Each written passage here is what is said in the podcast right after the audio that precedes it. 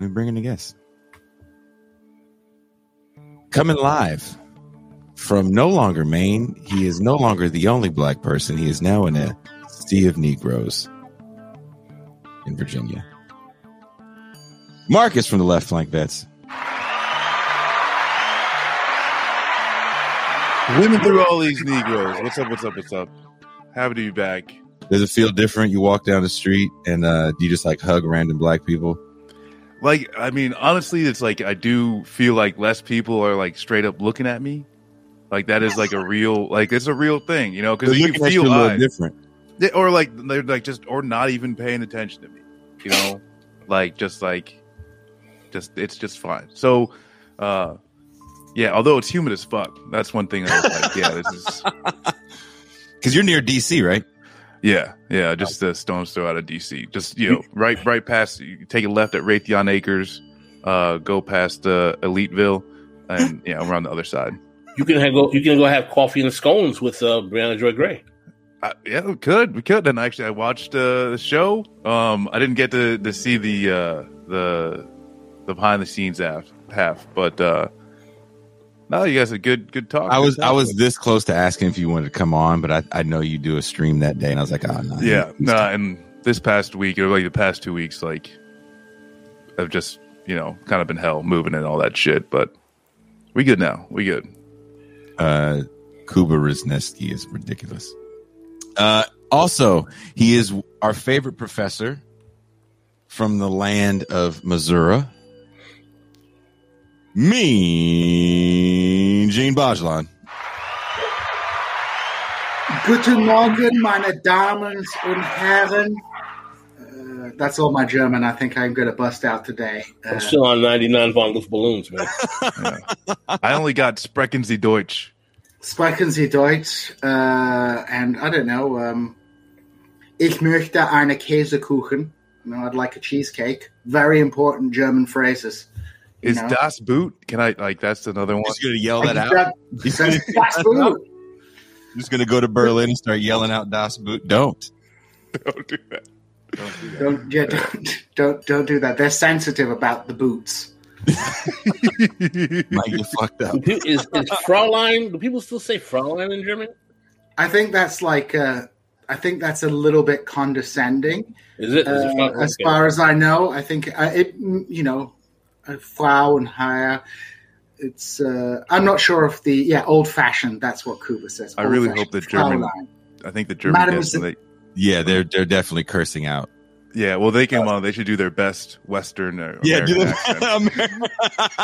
And, and I just Someone in the I want to I want to just Someone in the address chat said, something. I was told there would be Germans here. Where are the Germans? I uh, I want to What did you- address something by the way in the uh, that people have been asking me. People have been asking me. They were like, "You guys don't have enough uh, women on the show," and I just want to say, we are all working on it. But you know, uh, it is I've difficult We to just get had women to Briahna Joy Gray. No, no, no. I've said numerous times. Do you know how hard it is Hard. to get a woman on the show? Because the first instinct is, look who slid into my DMs. It's like I'm trying to ask. A Well, it's not there's that women get women get abuse like ten times more than uh, men when it comes to this kind of thing. And you know, like whatever one thinks of Briahna Joy Gray, uh, she gets a lot of uh, a lot of heat, which I th- don't think male podcasters will get. So I just wanted to address that point. A lot of people have been asking me about. Uh, the lack of um, uh, women on the show. We are definitely working on it. A lot, We're a lot of people like who? I've had like a couple of There's people, people- DM me. yeah, yeah. And Jason's had some people DM me. Okay, when you say people, okay, let me Let's clarify. bring in our guests. We can't. We What- can't. This, is- this is an off-air. Do you want us to have female guests or co-hosts? Guests. Yes. Oh, we we try. We we we we, we always try. Why are you getting defensive? This is not this defensive. It has to be off-air defensive. You got to be calm and like, yes, we try. We're trying. Billy did. Billy did real quick. We tried. Just give him to Billy D. All You're not gonna give me the bit. There you go. That that's all you need. Okay. Coming from the deep state, somewhere in a bunker in British Columbia. I don't say his name on this stream, but on the audio only, I always try because I don't want him to look at me like this when I say it wrong. Deep State Kuba. We can't hear Deep State Kuba. 'Cause Oh, did the Deep him. State get him? That's fucked up. He put a tie on and everything. The Deep State got Deep State Kuba. Oh man, the look on his face right now looks like he's just sabotaging everybody's computer. Double DS for the Kuba. The double D. Oh, no. Well, Gene, let's bring in our guest from Germany. yeah. Yeah, let Cu- put Kuba in the corner. Let him fork himself out. Oh, so I'm going to bring them both in at the same time. Coming all the way from, I believe they're in Berlin, Germany. Nadim and Daniel of 99 Zu Eins. Ah, Hello. guten Tag, guten Uh, may, I, may I may I may I just do the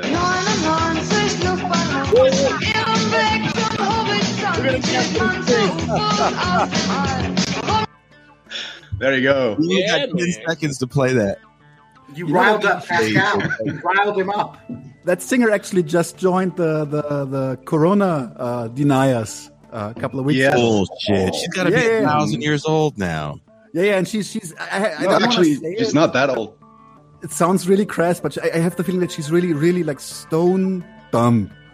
And uh, she was always on this esoteric trip and kind of advocating esotericism and stuff like that. And now before before we on. figure out what's wrong with Deep State Kuba, I just want to context contextualize for our audience how we met our comrades from Germany. They contacted us all the way from Deutschland because they said they were fans of our show, and we set up a, a live stream on their show in Germany on a Saturday, and it went splendid. It was wonderful. Absolutely. It went so well Absolutely. that we promised to have them come back on our show to all things German politics. So this is Revolution podcast is going international. Can you hear me now?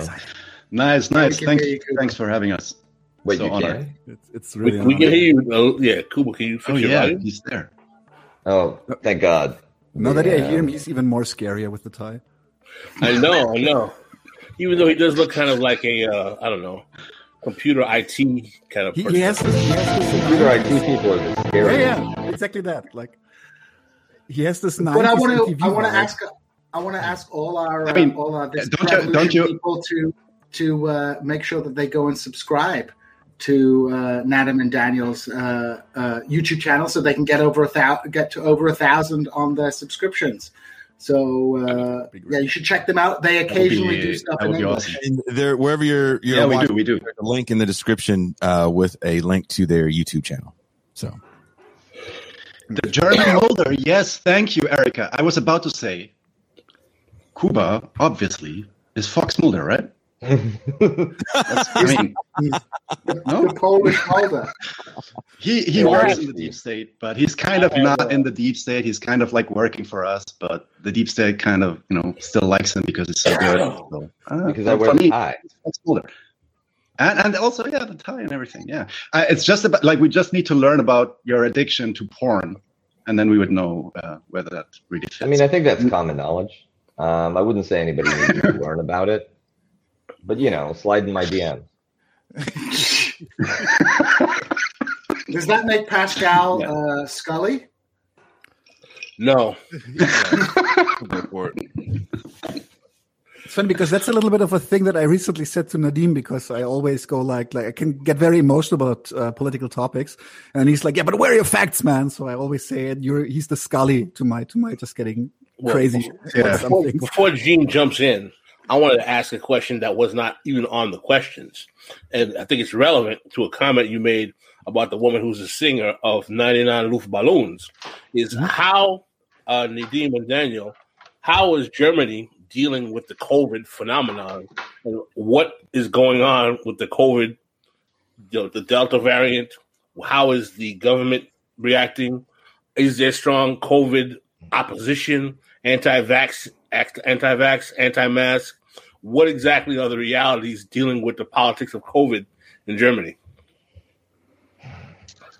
you want it, Daniel, or should I? Mm, you take this first. I just get angry. yeah, I mean, so there was. It, it's difficult to answer this question like with just one statement because it's really a process. So, in the beginning of the pandemic, there was this notion of oh, Germany has has basically dealt with the virus in a way that kind of you know we didn't have a lot of death. We didn't have a lot of dead people. Uh, our death rates were very low, also compared to other um, countries in Europe, even wealthy countries, just like Germany.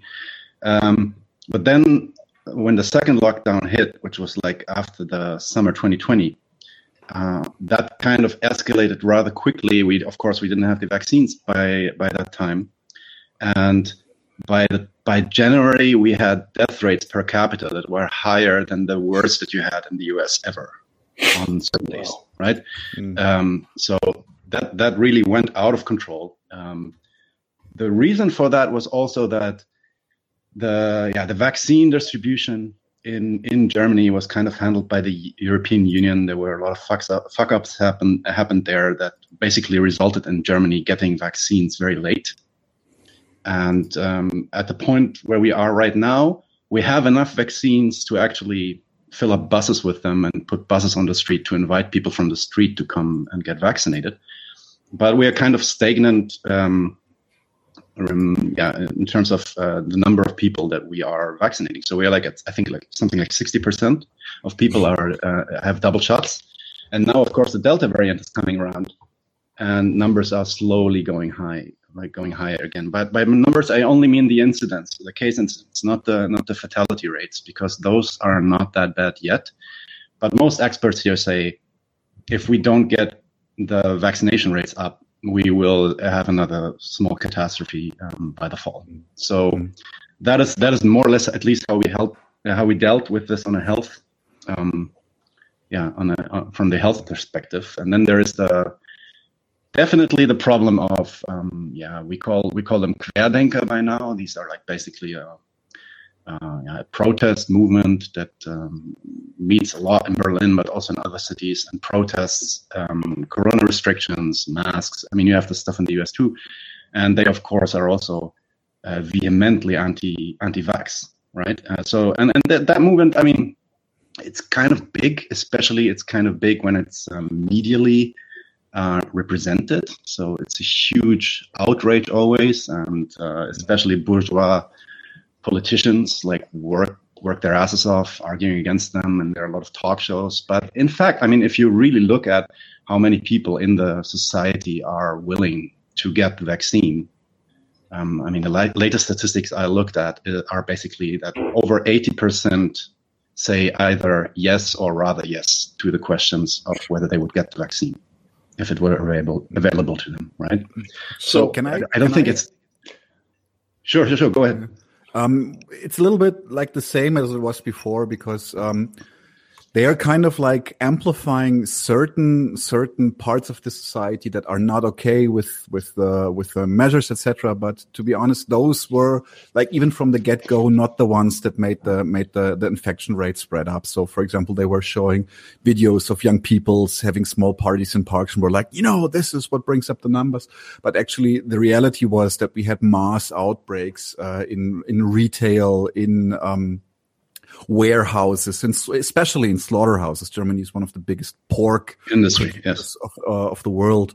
So it was basically the labor force that got infected, and they they did nothing about that for quite some time. And then they um, even Altmaier, the, the the ministry, even said that with him, he there will be no right to home office.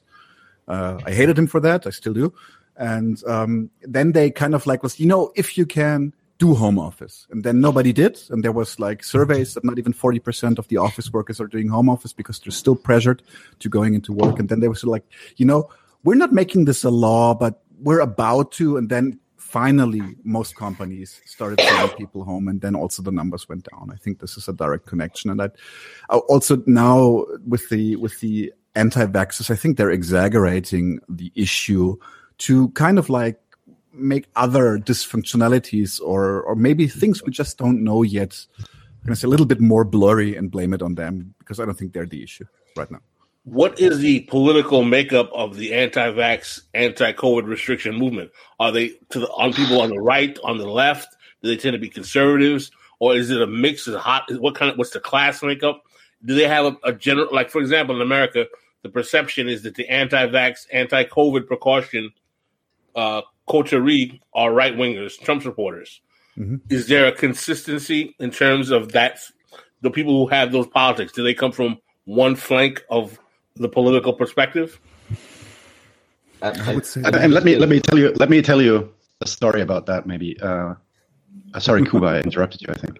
Oh, um, I just wanted to remind people that the anti-vax protests got some international attention because of this very dramatic scene where uh, demonstration in front of the Reichstag turned into a rush to try to get into the building. And Oh yeah, yeah, yeah. yeah, yeah. there was yeah. that one lone crazy. security officer who was standing in front of the crowd shouting back and um, it, it was quite shocking to see that kind of breakdown of um, order in what's often considered to be the most disciplined and best governed western country Right. I mean, okay, two questions. The, the first that Pascal basically asked, I mean, the first time that I've seen a demo like that, I actually I was in the city and they were walking they were walking through a street where I had to go um, like basically I had to go to my gym, and I then I then went up to my gym for uh, second floor. I looked out of the window and I just watched them pass by. So I would see people with um, a so-called Reichsflagge. Reichsflagge is um, a flag that um, yeah is basically a substitution Nazi flag. Uh, It's a military flag that basically is a yeah. It's supposed to be an emblem for the German military, especially in the Second World War. You know, in Germany, it's forbidden to show the swastika. It's forbidden to show this red, white, and black um, flag. So Nazis show the Reichsflag. So I saw that actually in the front, and quite a few of them. But then, interestingly, pride flags. Uh, a few seconds later, Israel, U.S., Antifa, right? Left, esoteric flags, any kind of uh, like a lot, like a mixture of of, of uh, everything that you can think of. I actually took a video out of that. Of that, I maybe I'll send it to you.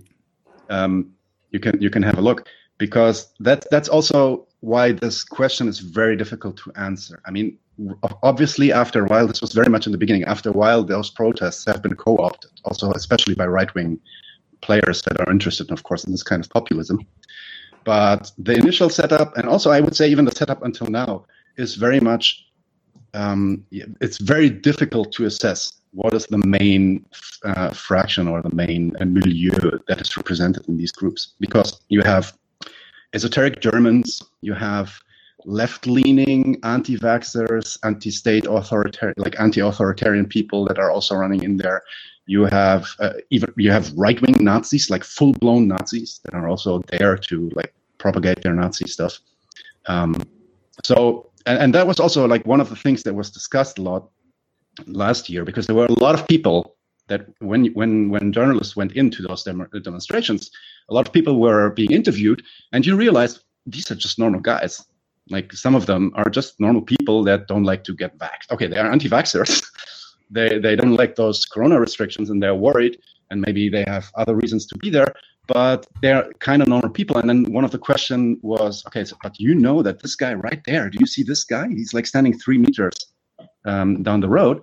That's a Nazi. Like he's wearing a Nazi flag. He's uh, carrying a Nazi flag, and you're actually with this guy on the same demo. And and this cognitive disson- dissonance um, was never really resolved for them. They were like, yeah, okay, we can't control everything and everybody that comes here, but still our matters are important to be um, to be heard, etc., cetera, et cetera. So that is very difficult, and I think that has to be studied. There are also already some studies going on, and what really happened there. And also, if you speak of class makeup, um, you will you will have this kind of opposition um, throughout all classes. You will have that in capitalist classes. You will have that in you know um, what you would call maybe the PMC, like political classes or the managerial classes, and you will also have that in the lowest uh, uh, classes in the in the in the capitalist hierarchy of you know workers or um, service workers, etc., etc. But uh, you will also have a lot of people that get vaxxed. As I said, eighty percent of the population in Germany, at least according to some recent polls, are willing to do that, right? So I'm also with Daniel on this to say, okay, let's not exaggerate this thing. That's uh, it's a huge movement. We should really um, investigate it, and of, it is also connected to a lot of other movements that we had in Germany, like the AfD and the Pegida and all this stuff. Um, but yeah, let's not lose our shit because of it. I don't think it's that big of a problem. Wow, that's incredible. So, can you guys tell us a bit about the current political situation in Germany? Many of us have read about the floods and how has this affected the people generally? There were recent floods in Germany. You can elaborate on that. And how will that affect the upcoming elections? Um, I will take this one. Um, actually, it was a bit surprising to me. Uh, first, that we we have a flood like this, uh, because over hundred people died, and that's that's just insane. This has never happened in my lifetime. At least I don't know anything about this. And um, the political reaction to me in the beginning, because it was the main part was that was hit was uh, North Rhine-Westphalia, which is actually the the the how can I say the region, the the county where our next chancellor's candidate from the CDU is from, uh, Armin Laschet and his reaction was just so boneheadedly stupid. He said things like, "Yeah, just because of one day you change, the, you don't change the course of politics." Because a lot of people said that this was connected to climate change, etc., etc. And um, there was also vid- were also videos where people were shouting at him because they lost everything, and he just Nadim told me about this, and he just replied, "You're filming me with a smartphone. You can't be that poor." So really, like the the, the lowest level of of idiocy. I cannot cannot uh, uh, phrase that any more poli- uh, positively. And the inter- it, it did affect the vote, but uh, to be honest, not not in the least to the extent that uh, I would have I would have thought because um, some time ago, some some a little longer ago, the Greens were actually in the front, and it looked a lot like we're going to have a female Green chancellor in the future, uh, Annalena Baerbock, and I intensely dislike her too. So don't don't get me wrong.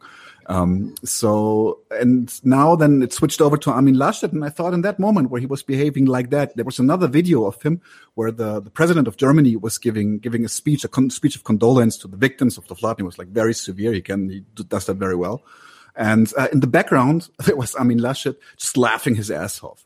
Like really, like like like his body was shaking with laughter, and he got caught on tape doing that during that condolence speak speech, and uh, it did affect him marginally from my perspective. He's still the front runner, and he most likely is going to be the next chancellor of Germany. And I think, what do you have to do wrong to just get kicked out of the race? What do you what do you need to do to be disqualified as a as a serious politician in Germany by now? Can can you give us some of his what are his politics like?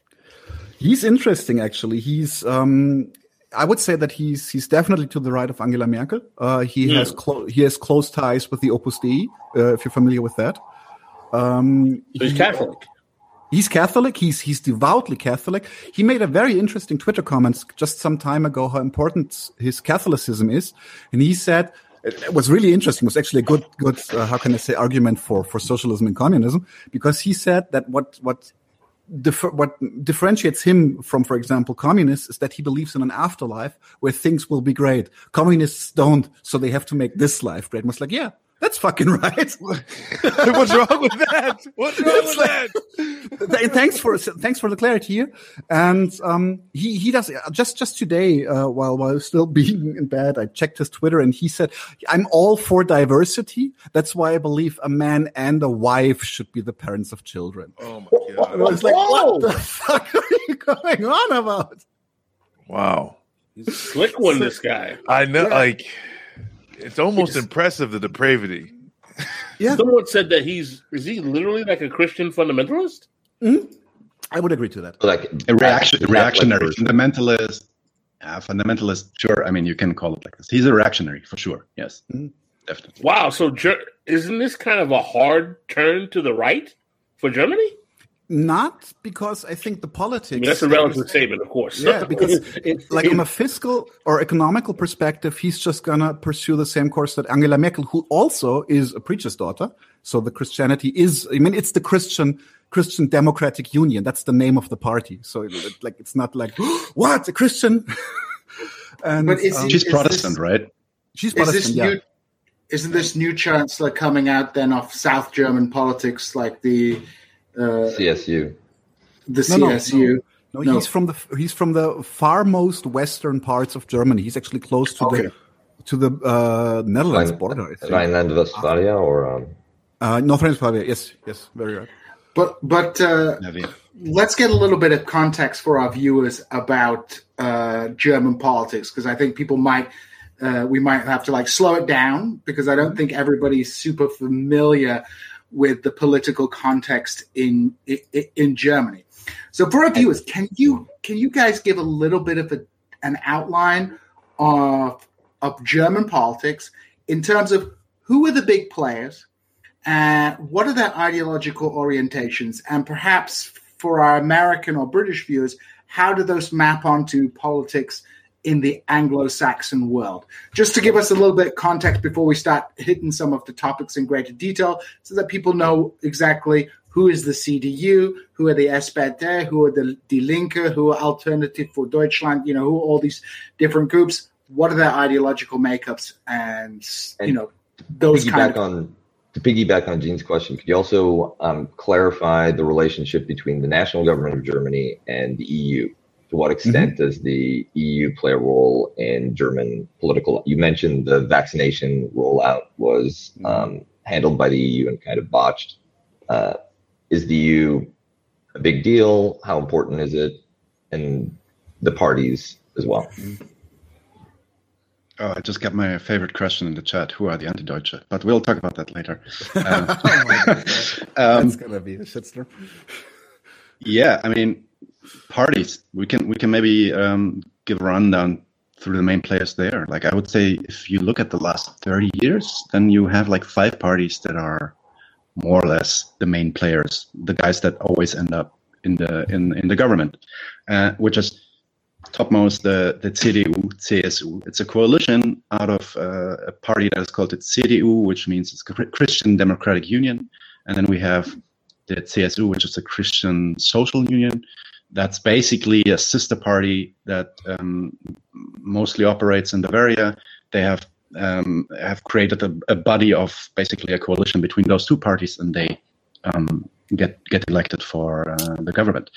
These are basically our um, conservatives, mm, conservatives to reactionary. I think they have a big spectrum, uh, spectrum of people. They have people that are rather just you know conservative, but more like trying to be closer to the center.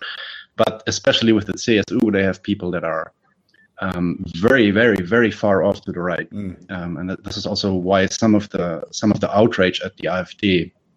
Um, I, I don't I don't normally join in uh, to that outrage that much because um, the CSU, which is the sister party of the CDU, already covered that, and basically the AfD just started um, competing for for this right for those right wing seats. Basically, there was a saying from the CSU in Bavaria, which said, uh, "Correct me if I if I'm wrong, Daniel, because you are actually from Bavaria."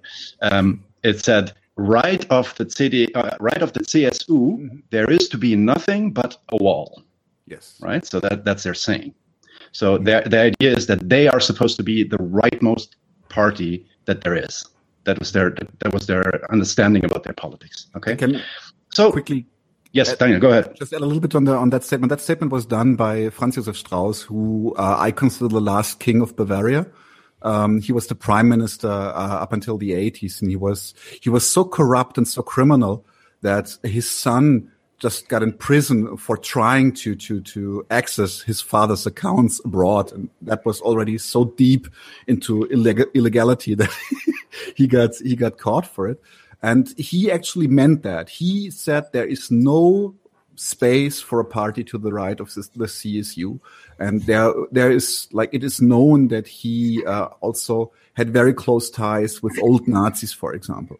So, and that not people that were advocating Nazi and white supremacist policies openly, but like people who just like got away with it after the Third Reich, and uh, that was.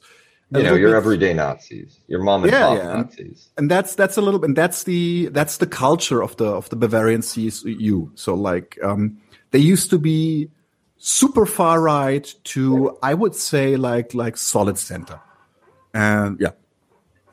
And just so people are aware, Germany is a federal uh, system. So Yes. uh, uh, they, when when we say when, when Daniel and Adam are saying prime minister, it's of the federal region of Bavaria, which is the successor state to the Kingdom of Bavaria. So, I, I uh, so um, Germany, since its formation in 1871, one, has had some kind of federal system.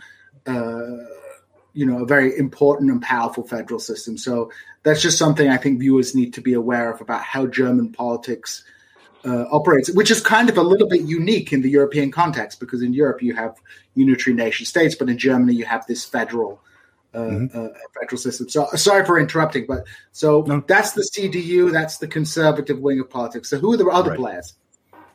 Right, and, and important to not, to notice that, of course, I mean, maybe you know that our chancellor is is from that party, so she comes from the CDU, right?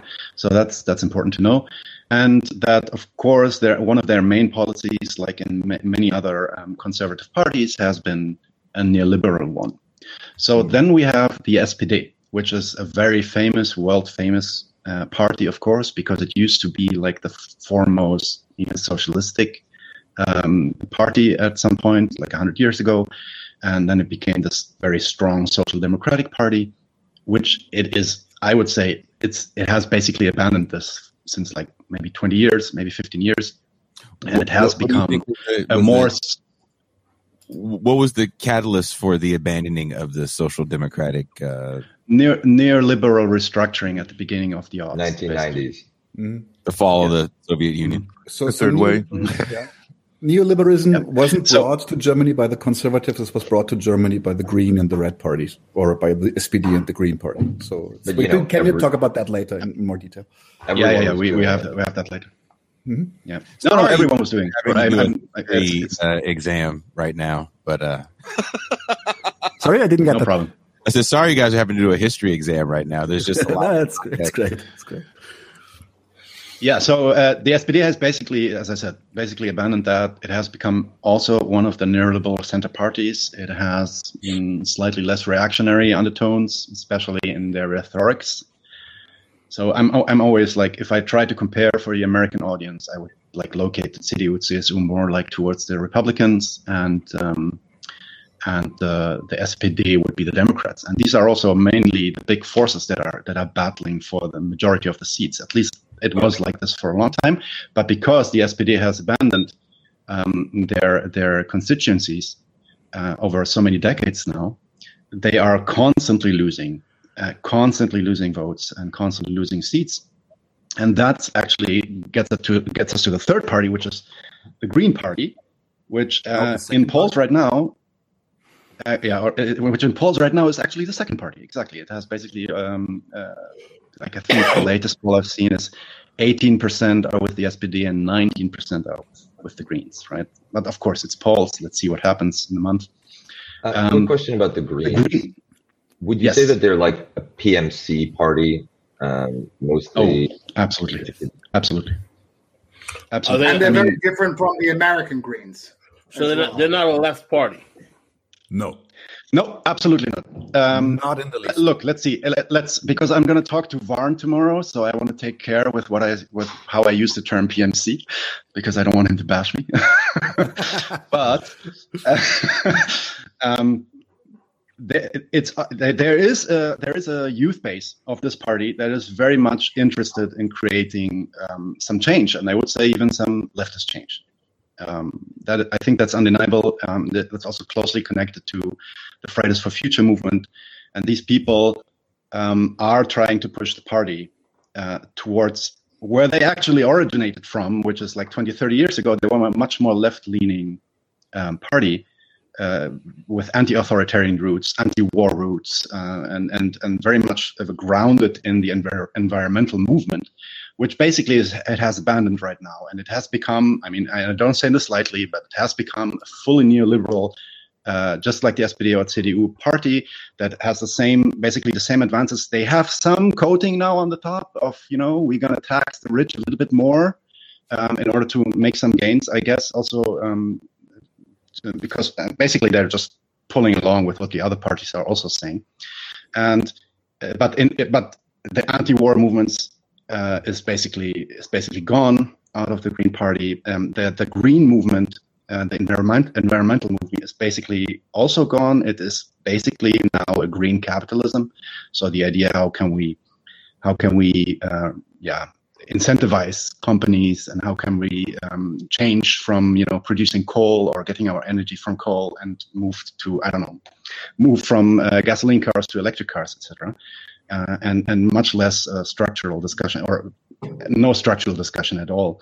And one of the important moments was also that after the Parteitag, which is like the moment when they did, when they basically decide on their program for the next for the next election, and they then presented this program to a group of representatives of their constituency.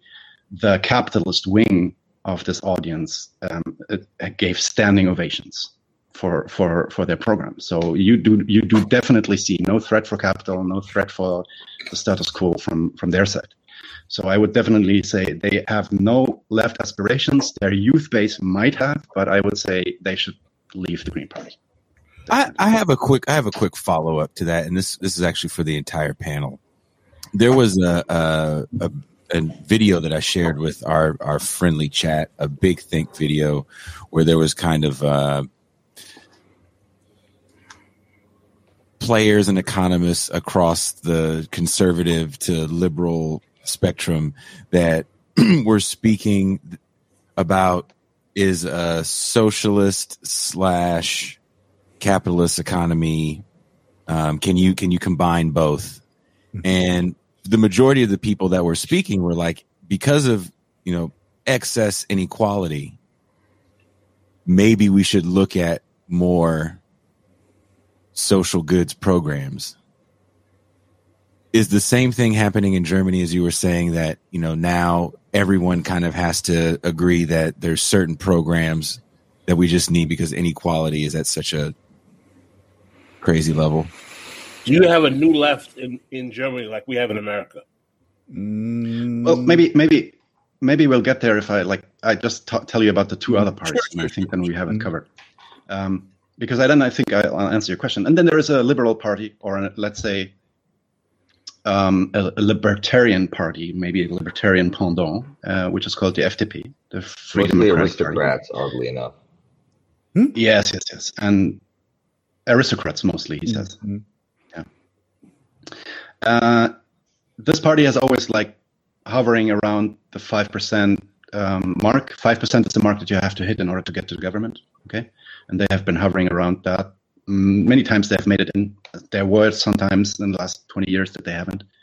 Um, but yeah, they have they have also some backing now. I think they're at seven percent regarding the polls now. And then we have the left part. The left party is basically, and it literally is called the left, Die Linke. It means the left. a bit arrogant, I think, but Yeah, it's uh, yeah. That's why all my friends that are in the party that consider themselves Marxists, they make a point about not calling it the left. They make a point about calling it the party, the left, such that uh, there is a distinction there. Um, because yeah, of course, the the left basically um, used to be a party that was called the PDS before Partei Demokratischer Sozialismus, Democratic Socialism, and that basically was also a party with a lot of functionaries from the old um, GDR after the after the fall of the wall. And when when the wall came down, they still had a quite quite big backing. And if you look at the at the numbers, they have been going down. Um, uh, yeah, uh, pretty pretty linearly, basically. Like uh, linear, there is a linear decline of of uh, how people like to vote for them. There are several reasons for that. I think we go into detail um, about this later. Um, basically, it's about them not. Yeah, okay, we'll talk about the details after. But the point being is that right now we see them at like six to seven percent, and there are the first voices that are actually voicing that they will not be joining the government anymore because they might actually not make the five percent. Um, some voices are, are suggesting that. So Lee, that's more or less the situation of the parties. Let me ask you a question. What about the? Oh, Uh, Let let me just ask this really quick, Gene. you don't- Does yes, your Var- mark- in the chat. Varn is in the chat, and I, I saw him talking German, and I, I really love it. And he's saying something that's very true. Die Linke is the GDR retirement commission. I mean, there there are a couple of there is a there is a in this party there is still like a big size of people. I would say maybe a third or maybe a quarter. It's not the majority that are still like these old guys from the PDS that are also still re- um, basically people that uh, were already functionaries in the old GDR, and they are still operating in, in this company. That's true. Yes, One of the things that we this always uh, party. Sorry. About to say one of the things that we always complain about in the United States political system is that we have a duopoly. Basically, we just have Republicans and Democrats, and they just coalesce with each other to screw most of the population. My question to you is that since you have a multi-party system, does that actually avoid the convergence of political forces to end up working at the behest of capital to the detriment of the population, or do you find that no more of a remedy to the coalescing of capital and controlling pol- politics through oligarchs or anything else? Can I take this one? Sure. No. No. Oh, send- Damn you, authoritarian socialist. Oh, no. Yeah. No, um, uh, actually, I would I would say in the beginning uh, it did. Uh, but fun fact: uh, Nadim started 30 years ago. I will now go back to right after the war because right after the war, Second World War, of course. So that's when we Germans say the war. That's that's the one, you know.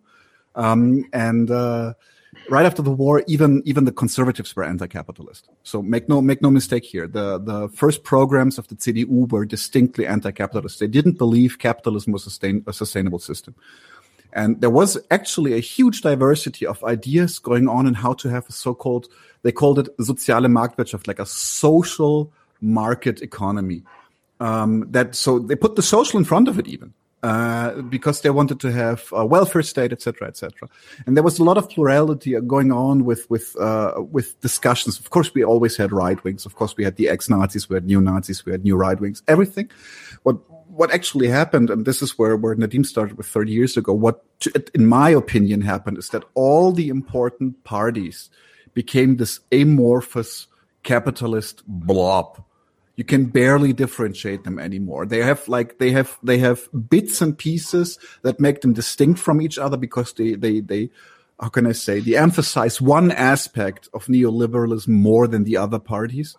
But in the end there is no alternative to them Wow. so even even even with the with the German party Die Linke, which by now is at best a social democratic party, there's no socialism inside for them.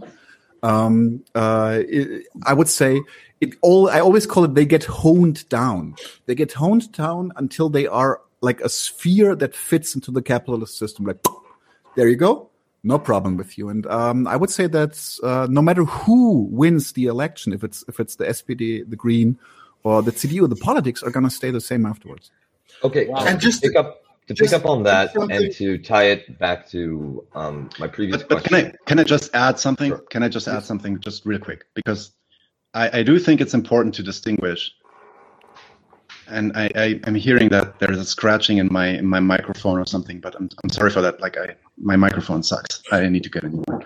Anyway, um, I do think it's important to distinguish. If the question is is our mm, yeah multi-party system um, does it does it allow you to contribute or to take part more uh, than than in the US. Like at least from the stuff that I know, what's happening in the US, um, I would definitely answer with a yes. So I mean, you still have you still have myriads of options of little parties you can you can vote for. You have, as I said, these five big players. We left one out, which is the AfD. We're going to talk about them later. Um, but uh, that that at least gives you gives you some leeway to create some pressure on certain parties in a different way than if you had just two two two parties. I, I think that is undeniable. Does that lead to you actually having an impact in the greater scheme of the political movement of you know decades on where this is heading? Yeah, I have I have the same doubts as Daniel there. Mm-hmm. Yeah. So So basically, what we're saying is that multi-party systems, in the German context anyway, are no guarantee to a being a barrier to the effect of capital coalescing and controlling government. Agreed. I think I think it I think it maybe puts a break on it a little bit strong. Like there is maybe a break it on down. it that makes it a bit slower, but the, the grand scheme in the grand scheme of things, I don't think that it's um it's the game changer. No. but to pick and up just to provide what- a little bit con- a little bit of context before uh, and I'll let Kuba in is just so our viewers know the Germans uh, system of uh, of of government is uh, allows for proportional representation. So they have constituencies and they have at large members.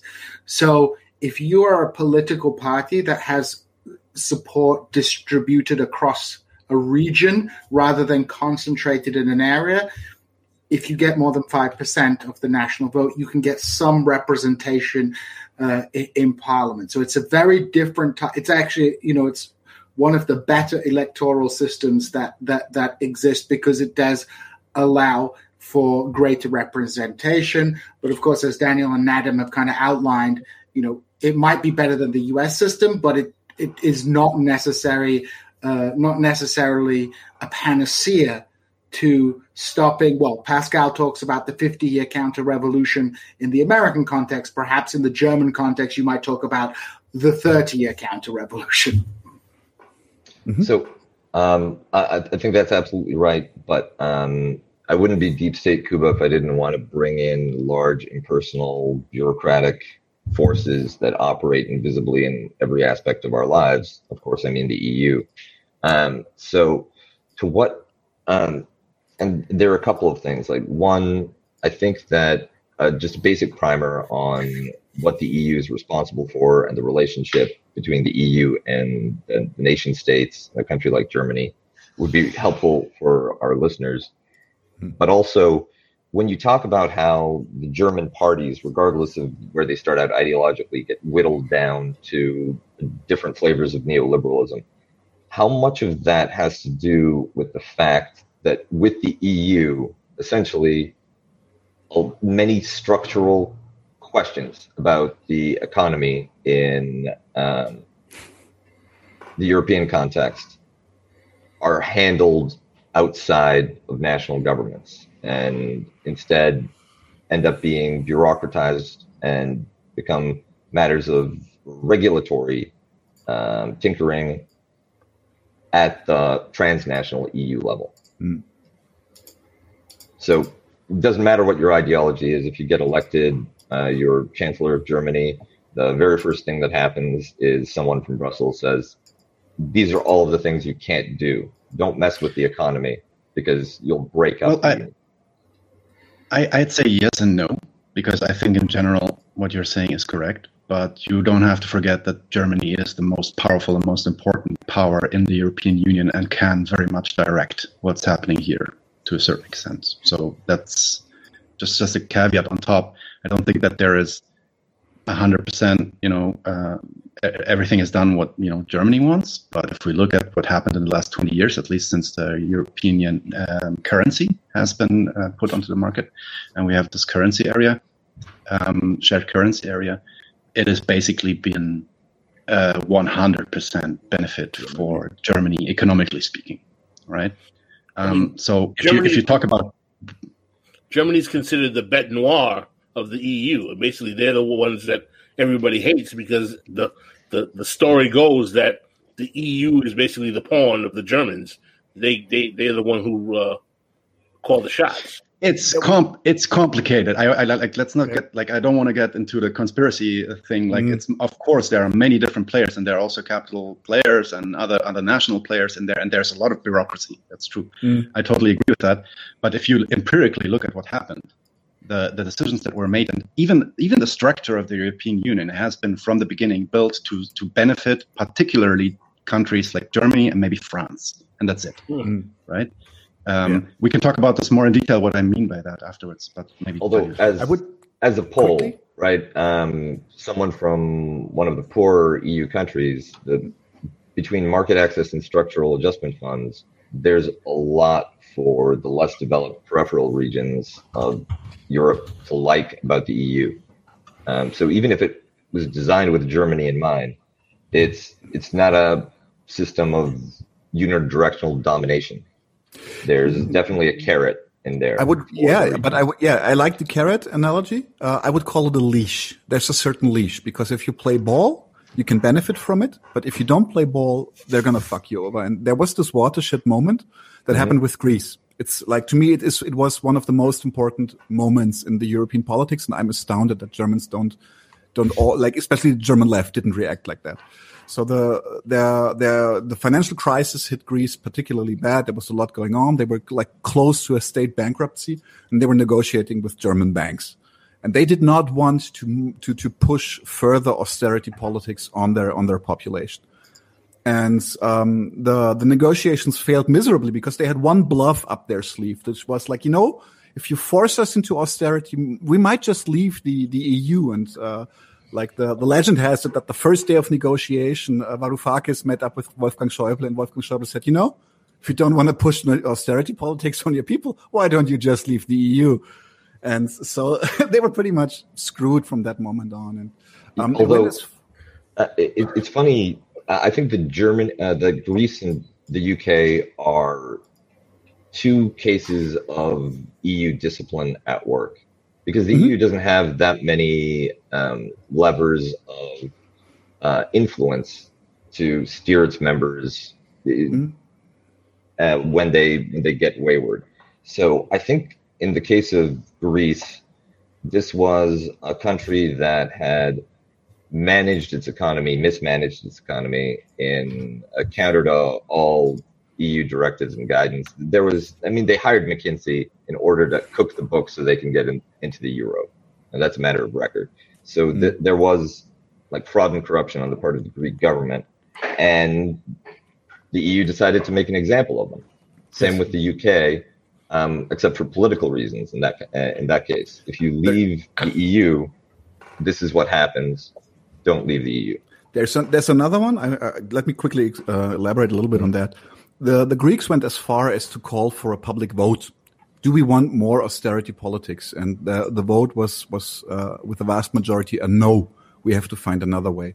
And then that what happened is that what what just makes the Greece uh, the Greek people go crazy uh, whenever they see a picture of Wolfgang Schäuble. It's because they just ignored that vote. They were like, yeah, you voted, but we don't care. You're doing austerity politics. And uh, what I, I want to expand on Kuba is, is it's not only about disciplining Greece for mis, uh, mismanaging their economy. There is one super important aspect you should never forget. It's the outside border of the EU. It's a coastline across Africa. This is where the refugees land, actually, like literally, if they manage to go across the Mediterranean Sea. They mostly land in Greece. And so Greece is on a very, very short leash, very short leash. And the German government basically, they don't say it out loud, but basically they're like, take care of the fucking refugees or else. So that's basically one very important aspect because with, with Turkey, they have, they have this pact, the so-called refugee pact. But with Greece, it's just, they just pummeled them into submission. And uh, with Dublin 2, which states that any refugee is to be processed, very, very Amtssprache, is to be processed um, in the in the country of the EU that he or she first entered, it is most likely Greece, and that's a country that is so piss poor by now that their firefighters are buying their equipment on their own because the state does not supply it anymore. So that's that's a very very nasty nasty play going on right now. And uh, I'm, I'm actually I'm every time I'm, I go to Greece, I go to Greece a lot because I have uh, friends and family there. Um, uh, I'm always astounded that they're not not as anti-German as it is to be expected. Uh, and so as we're coming to like it's kind of the end of an era, like, can you kind of even go into Angela Merkel, um, and how she's explain or explain the CDU success over the past decade, um, but also kind of what changes uh, Merkel's brought to Germany, or if any. I mean, Merkel, Merkel, Mutti. Merkel. Subject I see. You guys are Look, like, damn, I don't even want to answer. Like, oh man, this bitch.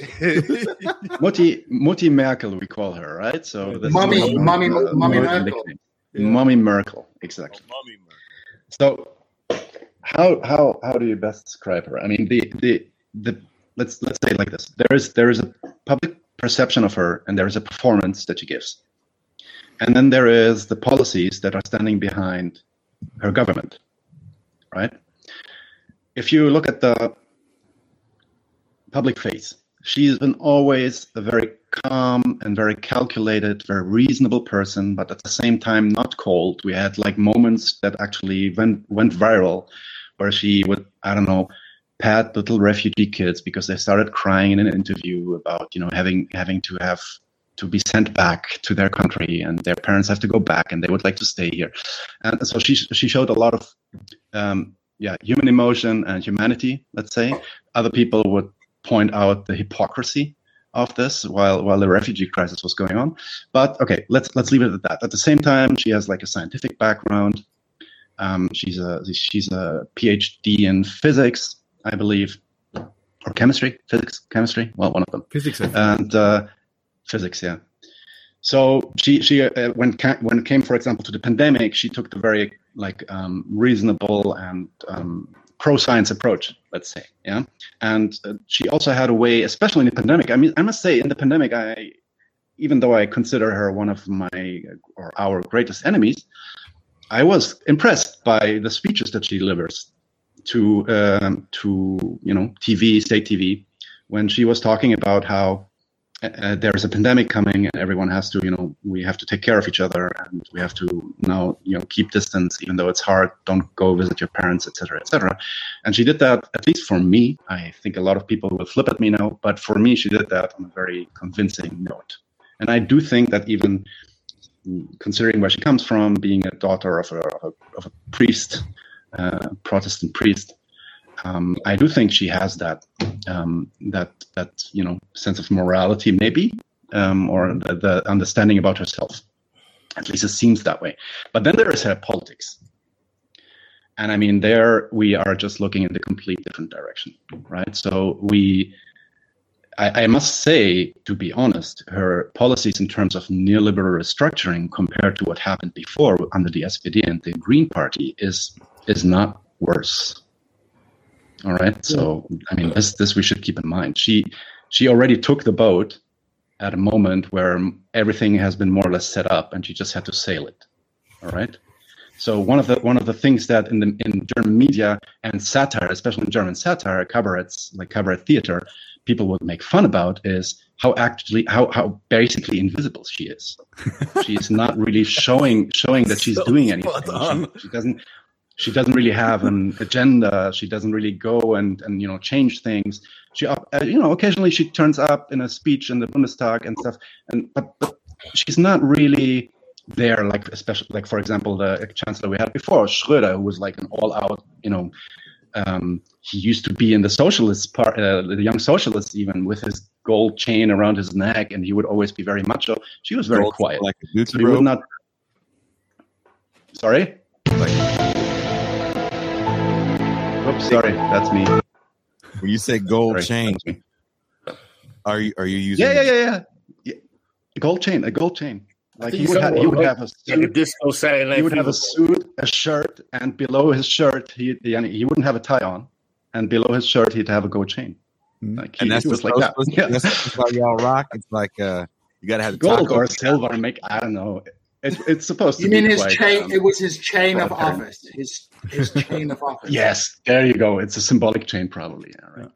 That's pretty Um, so so, uh, but then if you look at, at okay, let's come back to her politics. Her politics basically were a continuation of the neoliberal trend, and especially when it comes to, and now it goes, the refugee crisis, because everyone thanks her, everyone bows in front of her because of the refugee crisis. That actually was a big nightmare. Not the, not the fact that she let, you know, or she basically formal, not formally, but rhetorically invited people. Because don't forget, Germany didn't have closed borders in the sense for people that are looking for asylum. By international law and by European law, we are ob- obligated to take people. She didn't change much there, right? Mm. There was no new laws passed there. But what she did do, she she put herself on TV and she said these people should come here and we should take care of them. That's our human obligation. We should do that, right? And that, of course, ha- still had some effect on ideology and on on how people dealt with this. Um, but then, if you actually look what the what the bureaucracy and her policies did on on the borders, if you look at, for example, what was done on the fr- on the border from France to uh, Libya, and how we now in Libya are basically looking at concentration camps where these refugees are basically put indefinitely. We have reports of rapes, of killings, of Slave children leaving, uh, losing their parents, slave trade, all of this shit, under uh, basically payment of the European Union So these these contractors that are doing this in Libya are being paid by European states in order to keep the refugees out. And then we have a whole different crisis, which is the crisis of boats that are coming to uh, Europe, the European Union. And you maybe have heard about this that there are a lot of rescuers going out there and trying to save Yeah. people because they're about to drown. And, and Germany is one of the foremost countries who actually combats that. Her Mhm. government is one of the foremost countries who tries to prohibit and put under penalty uh, the, the saving of people on the ocean. So if you go out with your boat and you try to save people, you could go to jail as of now. And there are actually court cases happening because of this. Mm. as Is it was is there a woman that that, is under her- was recently convicted? That was Uh, Greece, I thought. Yes. it- Was it in Greece? Yeah. Oh, okay, okay, yeah. No, we, we also had several cases, several Yeah. cases like that. Yeah. Yeah, she was rescuing. So- Why? Why then did you know what was the purpose of having this large number of Syrian refugees resettling in Germany then? Because there was a significant, I believe, one million people were brought into the country, which is, you know, Germany is a large European country, but you know, the And can I- concept. Can I, And can I just give one conservative fact of that? Sure. Of these 1 million people, of these 1 million people, by today, over two thirds are working in the labor market. hmm So I mean, this we is have a demographic problem in Germany, right? So we we actually need people to come here. We always Wasn't needed the people to main come ma- here. motivating factor of wanting to get all the refugees in? I mean, It was. A, it was at least. An, uh, it was at least at least one of the factors why they didn't block because they said it doesn't hurt.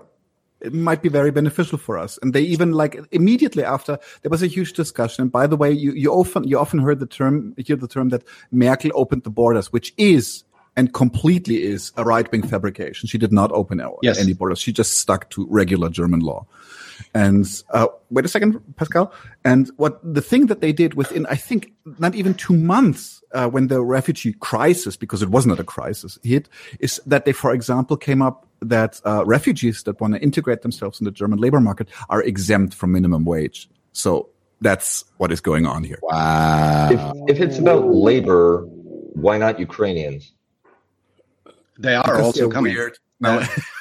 look at look at look at labor look at labor statistics. If you actually look at at the the, the what we call the Niedriglohn sector, so the low wage sector, the sector in which basically people that have not German citizenship can be paid below any kind of minimum wage, like uh, crazy uh, crazy labor conditions.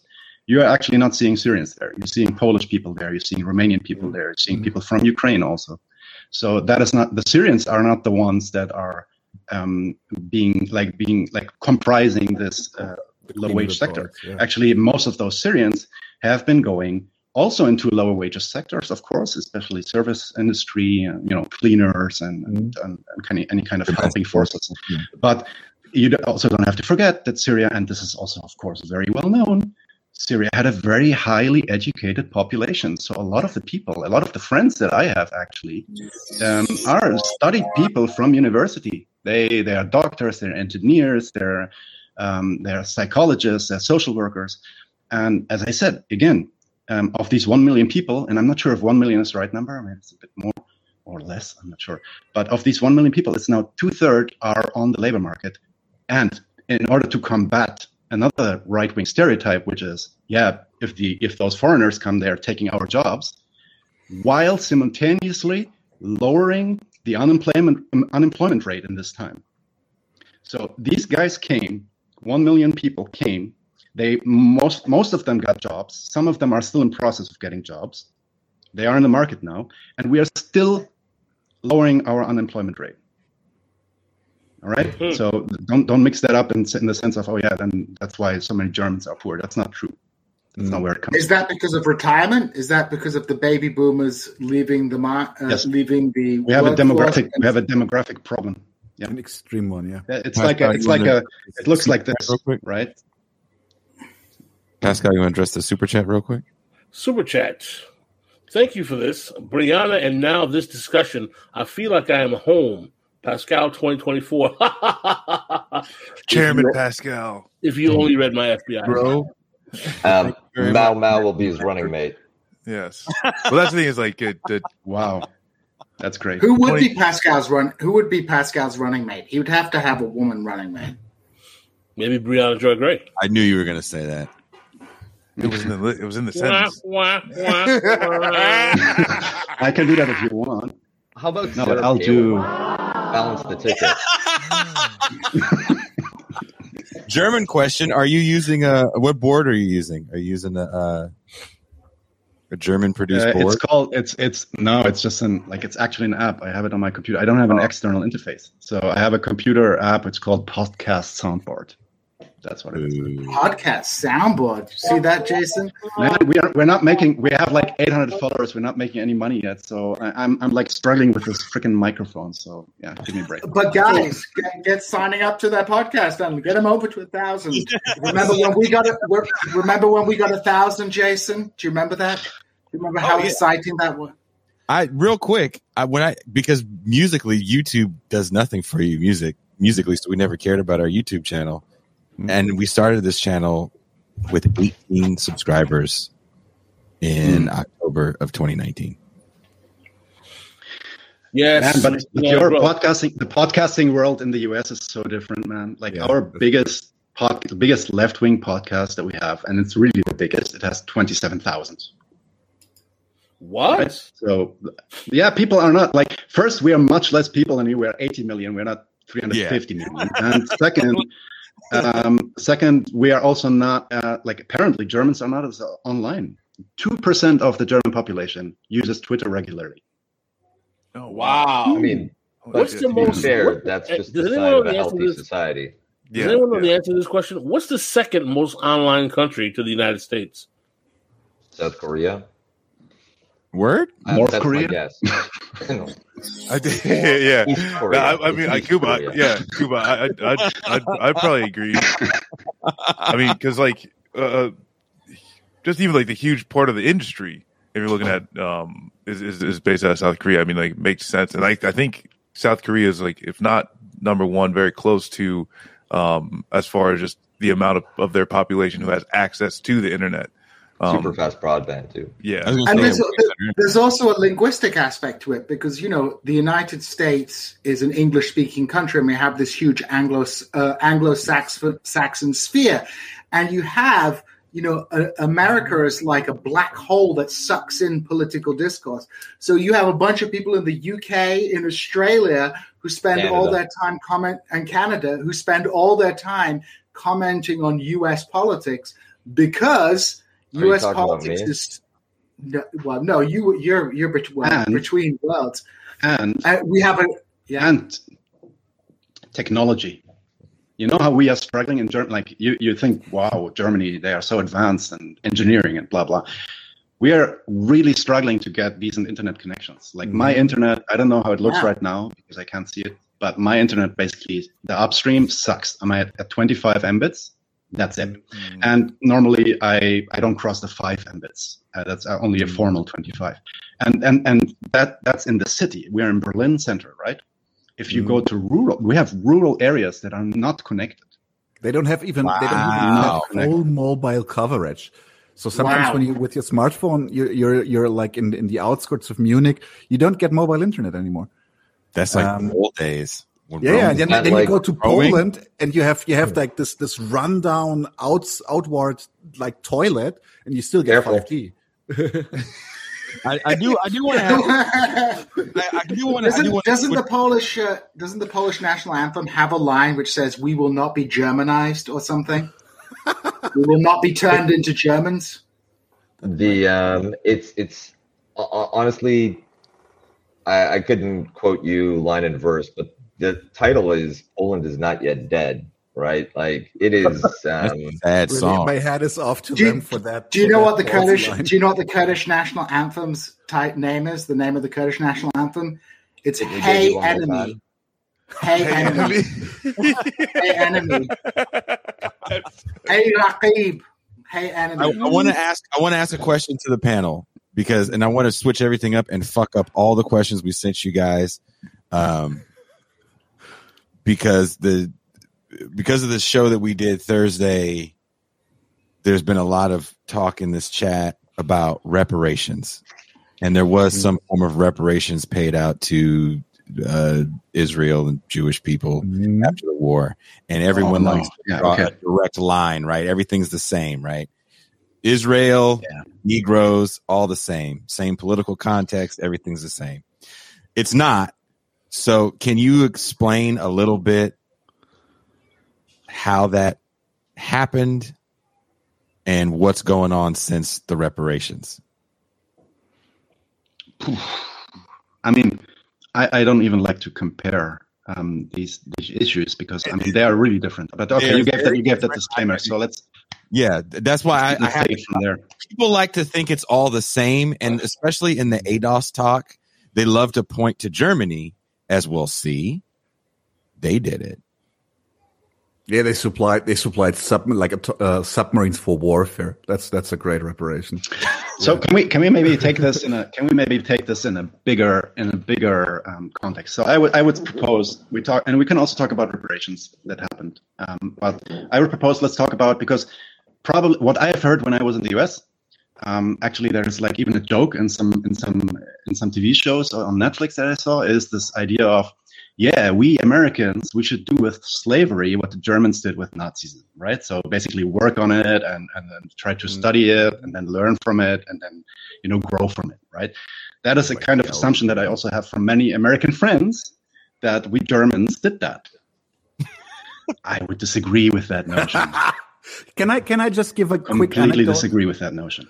I can I give an, a give a, a wonderful anecdote uh, from my mother who witnessed that firsthand about the denazification of Germany. Is when she was a little girl and she went to to the school. They had a they had a physics eds teacher who everybody knew was an ex SS soldier.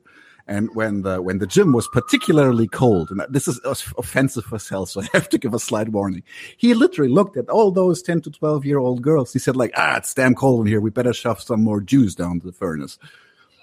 And um, that was a teacher after the war talking to students. And of course, this this wasn't even an outrage back then. Second story I'd love to tell about this is that when the when the uh, the death night or the the the, the suicide pact or whatever it was uh, at Stammheim happened, my mom was at work and she was shocked to hear about how this how this crazy thing with the RAF unfolded. And she was like visibly shocked.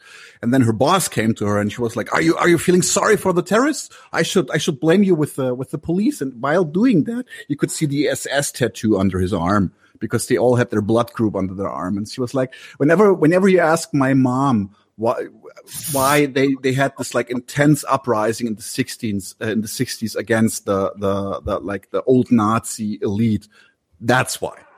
Because they were still there. They were Right. still everywhere. There's So a there's they like- They comedy. were there's- in East Germany. They were Sorry? physically was a- present. Yeah, they were physically present. There was a there was a great that- there's a comedy video of a guy in the seventies, a German comedian giving a giving a speech on, on New Year's to a big dinner. Like yes, yes, yes, I love that. and he goes and he goes hip hip, and everyone goes Hurrah! hooray, and then he goes Sieg, and the whole room goes Heil, and then he's like, and then and then everyone's like starts laughing guiltily, and then he's like, and the guys go, well, looks like we have a lot of old comrades in tonight. It was it's amazing, Come yeah, on, like yes. Come on. yeah, Mhm. really have a lot of old kameraden in tonight. That was an. Um, I think yeah. people don't realize how much the old Nazi political elite was integrated. I mean, this happened also in East Germany to some extent, and the Well, Soviet Union. like that, uh, that but but in West happened- Germany, it was like crazy. Go ahead, Marcus. It, well, it also happened here. You know, like I mean, Operation Pa- Paperclip. You know, it's a lot more. You know, like uh, realized Yeah, now. yeah, It's like right they made a. TV show. and that, but it was like, I guess, like the very few Nazis that were made uncomfortable in Germany. You Hey, know, they were welcome. Nazis brought Americans to the moon. Operation That's just Paperclip was the was- Operation Paperclip was the United States recruiting Nazi German engineers to start U.S. space exploration. To, but to add some nuance, and it's weird for me to be on this side. Um, if you, uh, so yes, like there, there was a large integra- uh, integration of uh, people compromised by the Third Reich in Germany and the United States. Um, and but the Third Reich was a party state, so essentially, if you were a professional or if you worked for the state, you had to be a party member. Mm, The, of course. Yeah. the and we have recently a case uh we can do the opposite experiment in iraq which was also a brutal violent oppressive totalitarian party state Yes. under saddam Yes. hussein genocidal the after the american uh, occupation they debauthicized and they did it indiscriminately Of course. and harshly.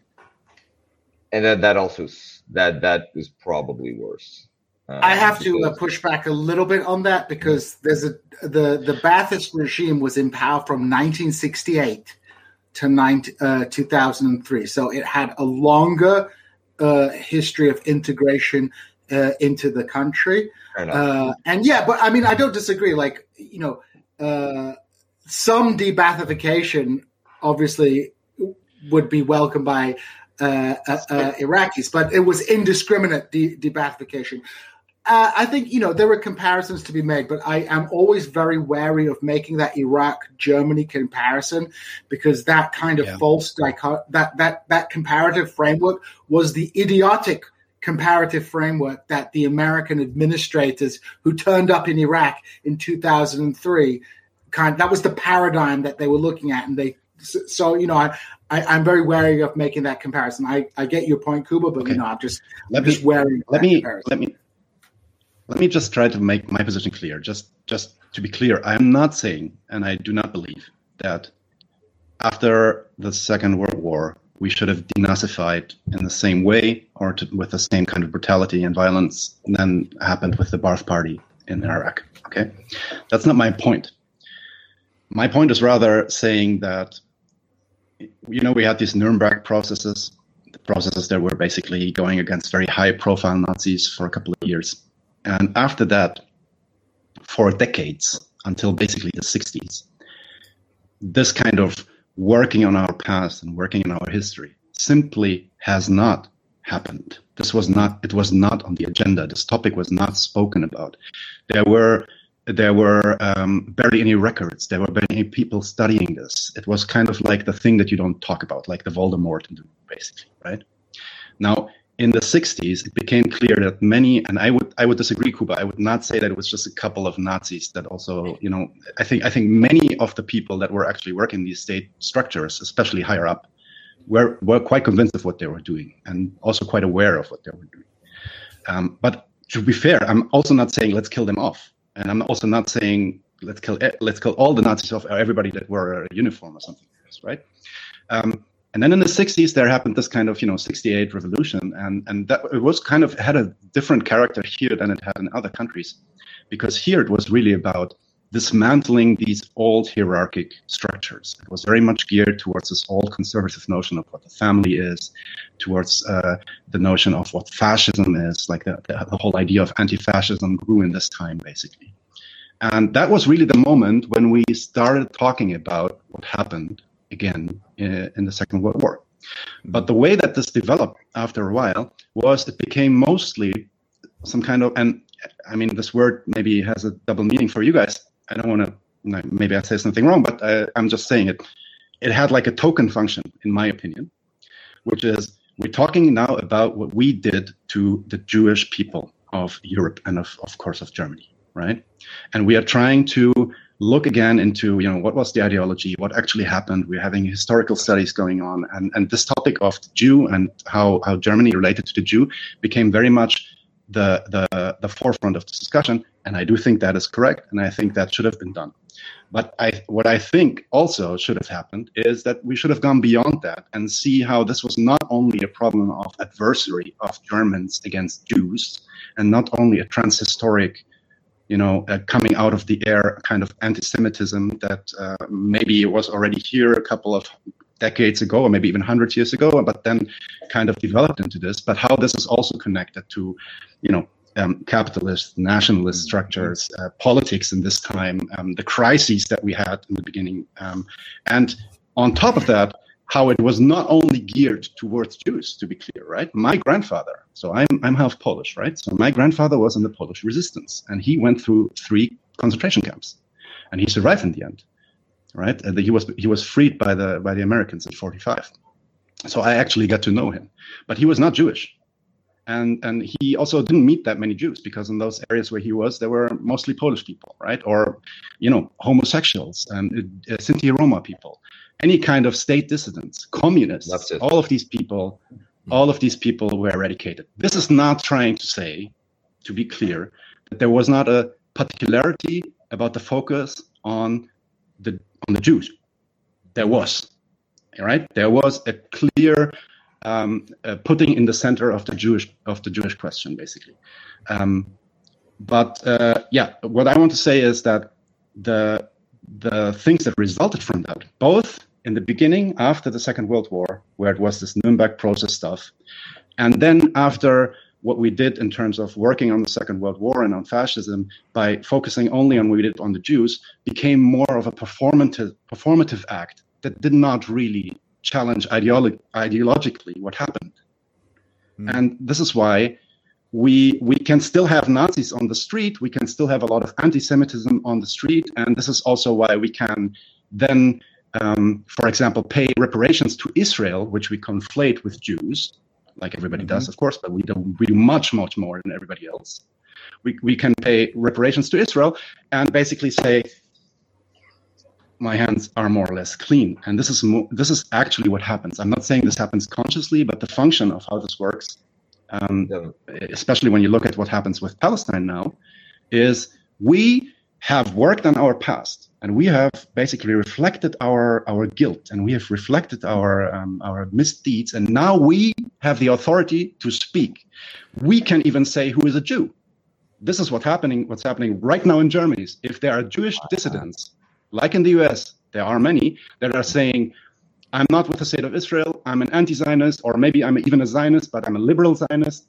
They get discredited as being not real Jews by Germans, right? That's the old, Officially. That's the old Goering rule. I say who's a Jew or not. In other words, for simply Yeah, still being true. in Germany, for simply still staying in Germany and not leaving to go to Israel, they get called inauthentic Jews. I, I Um, Exactly. I mean, that, that you know, you know how you know how there's like an influx of Israelis, a lot of Israelis, especially coming to Berlin, Young uh, of the liberal mostly. of the liberal kind of Israelis, young Israelis that want to leave this, you know, the conflict ridden and the, the pressure, and especially also for economic reasons, they're coming here because life here is cheaper. Um, most of them are kind of liberal, right? And but if there's somebody that actually says, um, "I'm pro-Palestinian," or "I think we should go for one state, or even we should go for two states. Please undo the settlements, or let alone like we're not. Let's not even talk about BDS. If if if there is a Jew that comes out like this, they will be attacked viciously. Uh, Twenty years ago, that was Norman Finkelstein with he's the self-hating Jew. They don't say that anymore. They say now openly, You're not a Jew. these are not right Jews.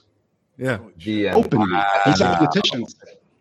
I think Um, that I wanna- Israel, Right, so- for a lot of um, Europeans, is a kind of it's like the Jesse Jackson of anti-Semitism. If you are Viktor Orban, if you're um, if you're uh, the German uh, post-war government, by cultivating a relationship with Germany, you can claim that token Mm. um, movement that look i i can't be anti-semitic because i have the israelis vouching for me what american I- and what I also- American politicians I also- with um, and also look what I did in the past. Look, look all the horrors that I've created and what I learned from that. I am now in an enlightenment posi- enlightened I'm, a, position. I'm a changed man Can I quickly Exactly. because I'm a changed one, man. Uh, just just one one man- last sentence yeah. to come back to the reparations, Daniel. One second, and then I give you uh, th- my last sentence. And that is why I think if if all this happens at the same time, and you ask me that reparations work or not, I cannot answer you, or I cannot tell you that they that it, that it did work. Yeah, were there people, uh, victims that got money from this and they were reparated? Yes. Did it create a better situation? Did it create a more sustainable situation for Jews, even Jews in Israel? I, I don't think so. I think the action should have been differently. Maybe um, the alternative would also have reparations inside, but I can't tell you. Like, this is not something that I can. Let me ask you a question. Are there poor Jews that exist in Israel and in Germany? Yes, of course.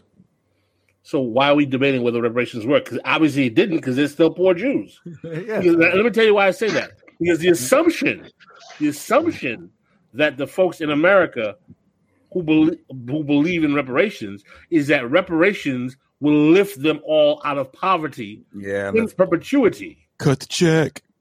Cut the check. But isn't isn't it isn't it also will, that it will Is- have a isn't also the idea to have like but isn't also the idea to have like a um an evening an even playing ground like a starting ground? Like we're all starting from Yeah, the same because the assumption is that like you cut the check, you you you cut everyone there one million dollars or two million dollars or whatever it is, and then everyone's on a level playing field, as if capitalism is not effective at Mm. authorizing dis- discriminated groups, even when they have capital, and reducing them to the reserve army of labor through using Well, what's his name? marketing, and a myriad of other ways. You can imagine the, uh, I mean, you can imagine the reparations discourse going like this: Let's give money to Liberia, and uh, and send people to Liberia instead, because you know that's that's kind of how the reparations functioned uh, uh, with with Israel. But so how many, sorry, I, NGOs I got, how many NGOs got money during the reparations uh, payout? I mean, I'm- you- I don't so- know if you guys you guys need to read Norman Finkelstein's book, The Holocaust Industry, because he just yeah i got it here yeah. eviscerates he eviscerates you know. I mean you read finkelstein one I, s- I put this on facebook. I said some people were pissed. I was like he basically is like makes the uh, he doesn't say it outright but he's like basically african americans want to pimp out you know ethnic suffering as effectively as zionists and i'm just like that's uh yeah. here comes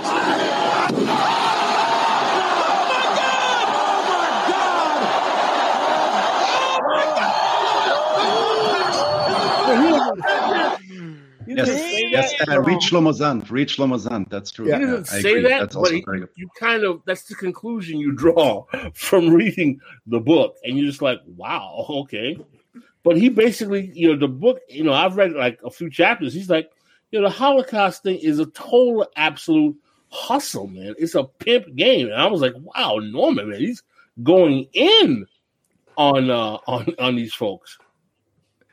But Daniel, you wanted to say something? Yeah, which is very, very important to me because there is a heritage to the Third Reich that is rarely disregarded, uh, uh, mostly disregarded, and is only discussed within the within the left, and only recently, very, very publicly so. So there's a part of the heritage which which is even very, very beneficial to modern capitalism, and this is the fact that the Jews that were brought to the camps deported, only a fraction of them was killed immediately.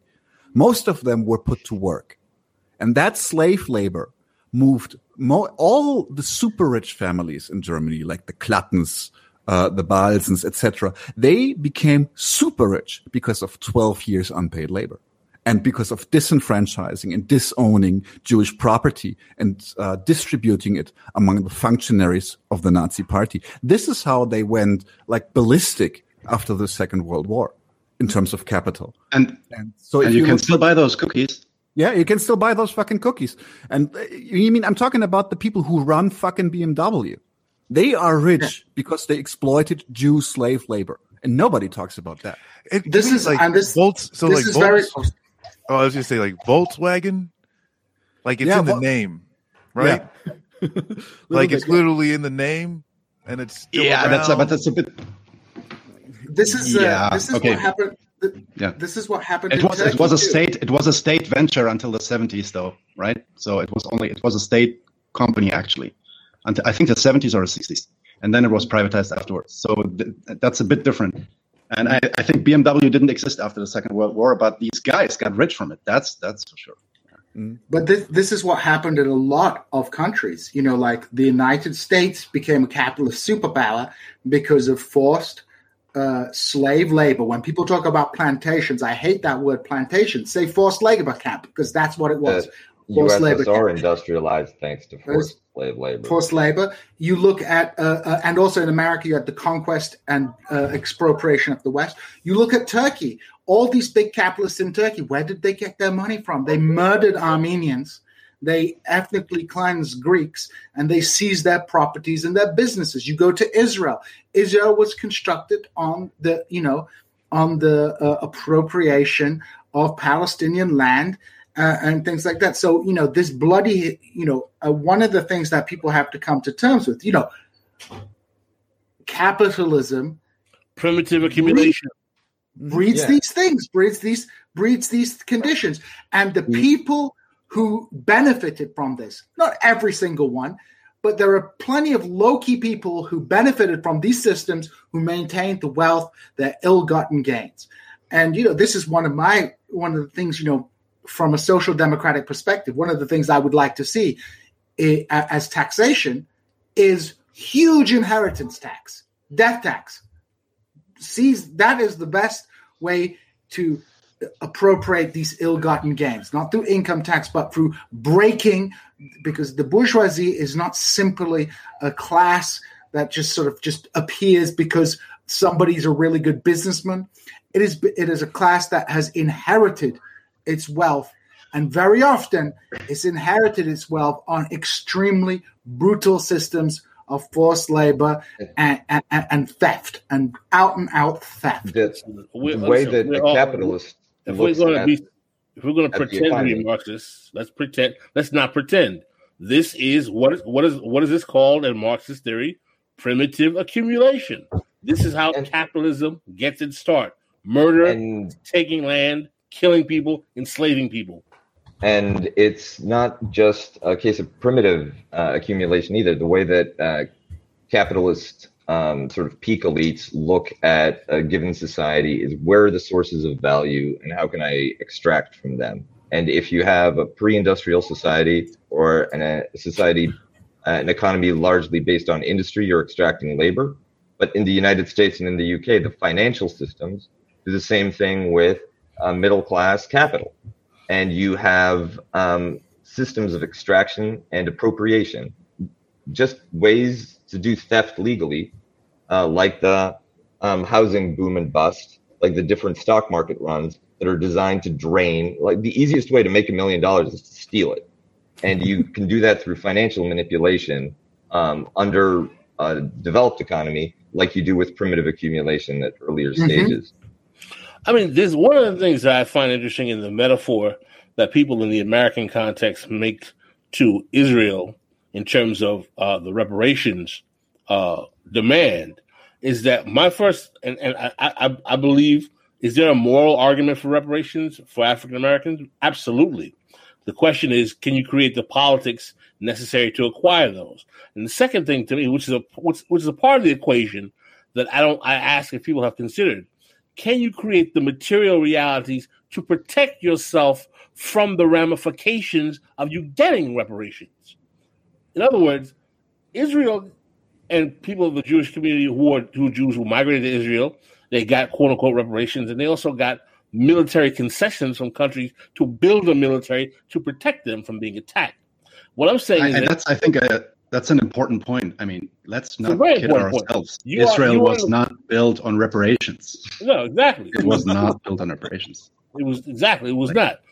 If you are Yeah. an ethnic community in the United States who has a history of racial antagonism, and you demand a reparations to compensate you for extracted labor, and that co- that compensation is given to you, if you're in a society that consistently requires your subjugation to the reserve army of labor, but you've been compensated for your past labor, what exactly are the, the terms upon which that society is going to engage with you now that they have f- paid you for your past wages? So They'll now find ways to steal it from you.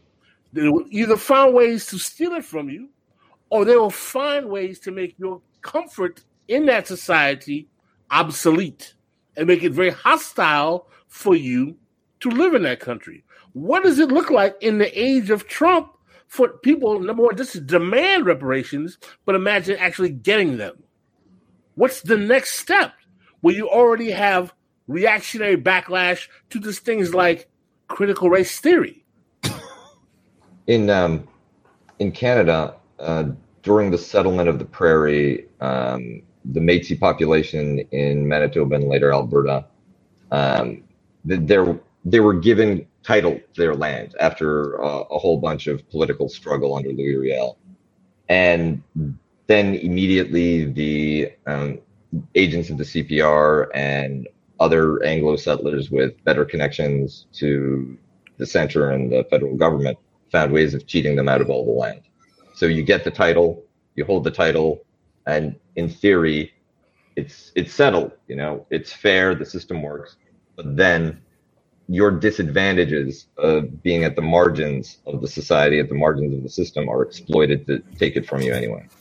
Yeah, exactly. My my my ultimate question in Kuba is getting to the to, just to the matter is that if you maintain the capitalist ideological superstructure and base, how do you maintain a paradigm economically to protect yourself from capital extraction even after you get the reparations? You give the reparations, and then the tax man takes it, or like the debt agency takes it, or like some some- other. Oh yeah, some Someone, other, someone, someone wrote right here. Racism. Rent. This is this is. I think this comment I put on the screen is is kind of the issue that I think Pascal and I and, and even Marcus have with the with the reparations uh, discourse. Racism provides explanations that capitalism falls short to, which I totally disagree with. No, no, no, because I because racism works perfectly for capitalism. Yeah. That's why I have a problem with people can- say.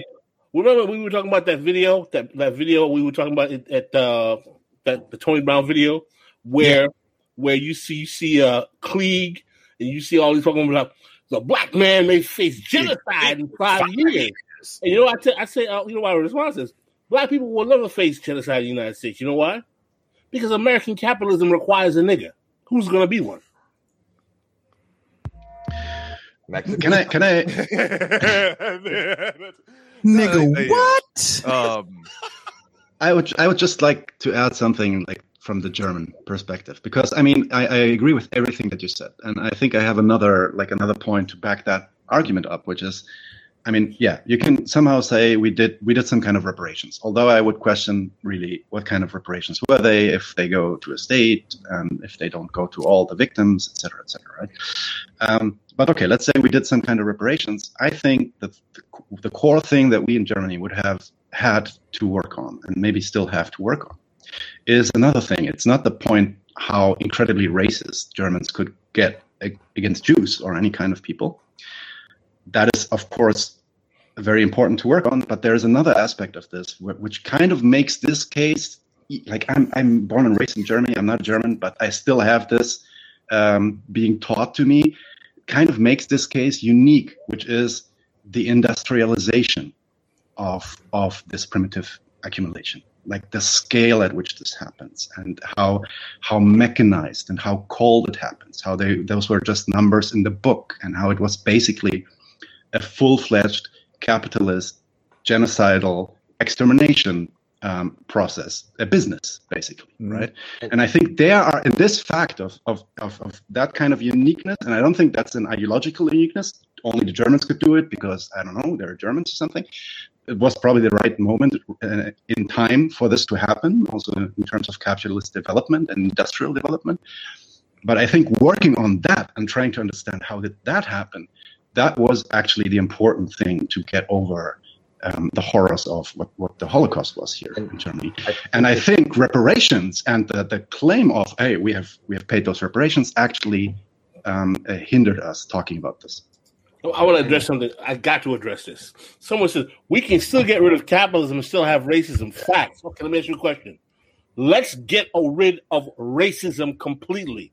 All racist discrimination is gone from the world. It doesn't exist anymore. Does that stop black people from being poor at the bottom of the economic food chain? How? Do, how? How does stopping racism stop black people from being the bottom of the economic food chain? How? It doesn't. So let me ask you another follow up question. If you had the economic controls of the means of, of production in a society, that means you control your share of the businesses, the stock companies, the gold, the oil, the, the, the, the Fortune 500 companies, the television, the media, the TV. You control your share of the of the way your image is created in that society. In other words, you have your share of the means of production as an ethnic group, where you have wealth that is generated from the means of production in perpetuity from that state. They call that socialism. And you also control the means of creating your image in a society so there's no negative images about you because your skin is black, because you have a share in that control of that. That's called socialism. Even now, let's say you have that and you have the wealth coming from that. Even if white people didn't like you at that stage, why would you care? Even if they were racist as hell at that stage, why would you care? Your, your economic means are taken care of. You're self sufficient. You have revenue from the means of productions of the state. There are no negative images of you being perpetuated because you control a share in the media. You can control your own schools. Why? Because that's actual socialism. But yet, white people still don't like you. They're still racist against you.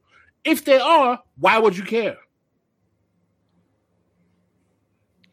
Yeah, I'm I like, I know. yeah, no, it's a, it's Here a, it comes!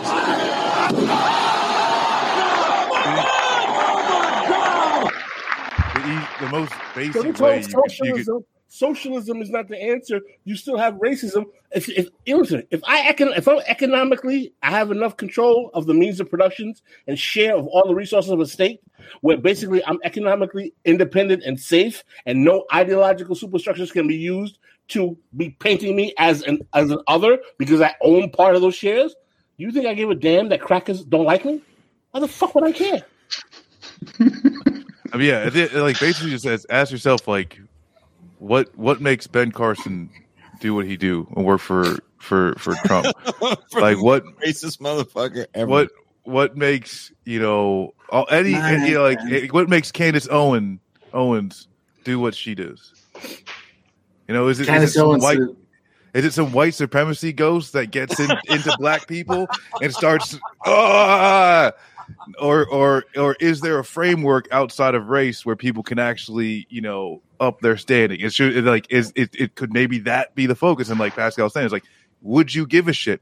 Obviously, you've got black people who do not give a shit that the people that hate them are in the room with them. Why? Because those white people that hate them are also giving them a paycheck that's greater than anything else that they've been able to get.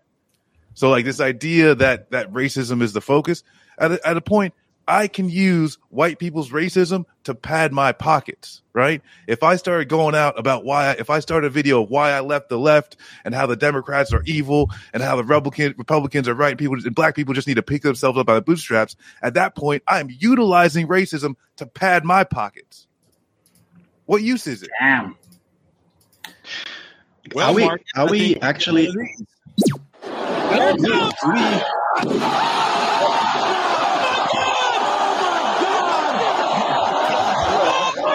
want to I want to take all these ridiculous, you know, anti-racist talking points about against socialism Just- just- about you know Just a question. Just a question to you guys.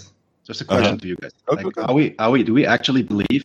Do we? Do we actually believe that we can get rid of ideological justifications for hierarchies, just like racism or sexism, on a global scale during like an inside capitalism? Is that like an option for us? Do we actually think this is possible? exactly. I mean, fever. Yeah, it's like in the current structure. I think one of the things people have to understand.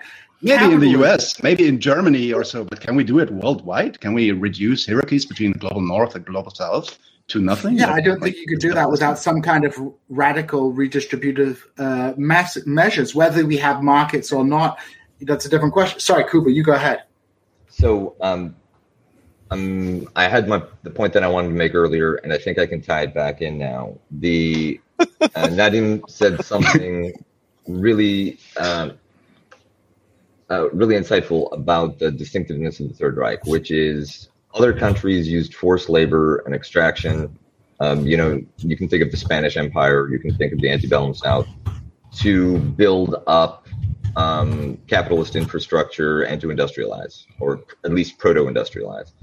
Germany was already industrial, but rather than moving past that primitive accumulation and extraction of labor, uh, appropriation of land by conquest, it instead industrialized that process and applied that template to the Drang nach Osten and the Lebensraum.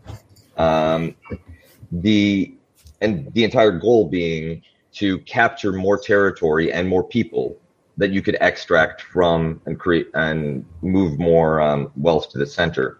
In a lot of ways, globalization and the uh, globalized financial capital that we had since the 90s is a similar approach, but using financial instruments in order to obscure the extractive process. You um, use and also Yeah. the destructive effects. I mean, th- Yeah. that, it was just fucking destructive. That was bad for capital for, for a lot of capitalists. I mean, that's not Oh, something you you, mean do the- all the time. you mean the Third Reich? Yeah, Yes, yes. The um, and also um, it was capitalists of one country, right? You had your collaborators, but right. the thing about globalization is that you have a international, transnational, transracial uh, coalition of capitalists, the compradors in the global south, um, as well as you know elements of the upper middle class, the PMC in more developed countries, all benefit from a financialized form of appropriation and extraction from the rest of the world, and that's what globalization was, tying, um, slicing in new regions, new areas, new populations, new resources for, uh, in theory, a regime of growth, but in practice, a regime of extraction that allowed um, those peak financial interests to use debt and uh, financial transfers as a way to mask that ex- uh, extraction. Like capitalism, if it finds an extractive model, then it will apply it, and it will apply it as broadly as it possibly can. Listen, I want to address this, and I want to put the. I want to say, listen, I have no problem. Listen, you get reparations. Get reparations. Reparations is not going to stop the fact that capitalism requires black people to be disproportionately the reserve army of labor. You can get reparations in capitalism, and black people will still be at the bottom of the barrel. That's that's that's that's all I'm telling you. I, I believe black people will get some form of reparations. And I believe in 30 years, they will still be disproportionately the ones mass incarcerated. They will still be the ones disproportionately with single parent households. They will still be disproportionately the ones that are poor. Because We- that- Where, where do we stop? Where do we stop paying reparations? So we, we're paying reparations for slavery, but what, what about reparations for colonialism in Africa? What about reparations for? I mean, listen, I, All the I, I'm willing to make. I- I'm willing to make. Movement is like vehemently against that kind of shit. That's why it's the American descendants of I slavery. don't think. It's a very mm-hmm. racist movement. Okay. my opinion. listen, yeah, I it's. have- A, I mean, I, my my position is this. I have no right to tell someone how to define themselves. I have no problem with a black person in America saying they are American. You are American descendant of slaves. You have a specific claim. No, cl- I'm Haitian American. I have a different claim than you. I don't want your claim. As a matter of fact, I, I want to make sure I don't get associated with your claim, with your claim because I know the blowback you're going to get from your claim is going to make you wish you didn't get that claim. Well, okay, I want to move back to the question of Germany, and I have like a kind of uh, I have a question. I I have a question for. Right. I have a question. about this episode. Yeah. I have a I have a question for Nat, Nadim and Daniel. So you've talked about a lot of different political forces in Germany, but one of the things that people have been noticing overseas is the rise of this movement called Alternative for Germany, Alternative for Deutschland, which is this kind of right wing party. Now you mentioned the CDU has traditionally occupied that right wing sphere of German politics, but the the the alternative for Germany uh, seems like a little bit of a weird fish. And to what extent is the alternative for Germany a new kind of right wing populism and something comparable to the Trump movement, or is it something specific to Germany? Can you can you tell us about this movement, what it means, what it means for the political right, and how is it tied? To the broader rise of reactionary politics, you know, across Europe with Orbán, with uh, Law and Justice in Poland, with uh, UKIP and the right wing shift of the Tories, and then, of course with Bolsonaro, Erdogan, uh, and the Trump uh, administration. How does that fit in? What is peculiarly German about it? And can can you give us a bit of a context about this? Um, I would say yes and no. I would say that uh, the the same mechanisms are, or similar mechanisms, not the same, but similar mechanisms are working there as they are uh, in, for example, in Hungary, the UK, etc. Like with the rise of right wing forces, and also with the rise of Trumpism. I think that they they kind of like they tap into a multitude of different crises. Um, I, I, rarely do this because I don't like dropping names, but uh, let's go for Gramsci for a second here with the with with this with this idea of the interregnum. Um, we are currently in a situation where all over Western capitalism, the rifts and the and the breaking parts are starting to get visible to about everyone. There's a lot of crisis. There's a crisis of, of governance. There's a crisis of, of uh, social welfare in Germany. There's a crisis of media. a lot of things of media, of media, of trust in media. Um, so, and uh, and the reaction to this by all of these, and I will just subsumize them as, as Western capitalist systems. The, re- the reaction to that is is a stronger authoritarian streak to whatever they do because they need to consolidate their power. So, what the AfD does is they play a part. I don't think they are similar to Trump because Trump actually got power. I don't think the AfD will ever get power. I think the AfD will max out at about 20%. And maybe if we're really in the shitter, like gutter of luck, that some, some asshole in the CDU will coalesce with them. And that's, uh, that's that. But they are not, they're not the threat. Um, does, yeah. I was going to add to like, does, does, does the separate parties kind of protect a little bit from those more incestuous or like, uh, right right wing, you know, extremist groups or anything like that. Like, because like with the you know when you've got Republicans and Democrats, it is kind of like well they are still Republicans, but uh, yeah, with within Germany, does that kind of like play a role? It's like well they're not exactly with us, but they're just you know does that give them mm-hmm. space to press them away? Uh, well, just a note on that. Uh, before before the Second World War in the 30s, we also had multiple parties. Yeah, that are that were in the government. And uh, yeah, the rise of the Third Reich was actually based on a minority government. Um, Hitler was put to power by uh, um, those in power because they thought that he was the least dangerous to them. But that's a discussion that we can have another time. That's a, um, for for the AfD, I have to say they play a role and they play it brilliantly. They play the role that of of of how can I say of the, the scapegoat. So, for example, a lot of com- a lot of parties can be super right wing right now, but the moment uh, it gets too far, they just say, "Yeah, but we're still against the AfD." You know, like we're we're not into that racist shit. You know, like but still they perpetuate the same policies and they even use the same rhetor- rhetoric even now and then.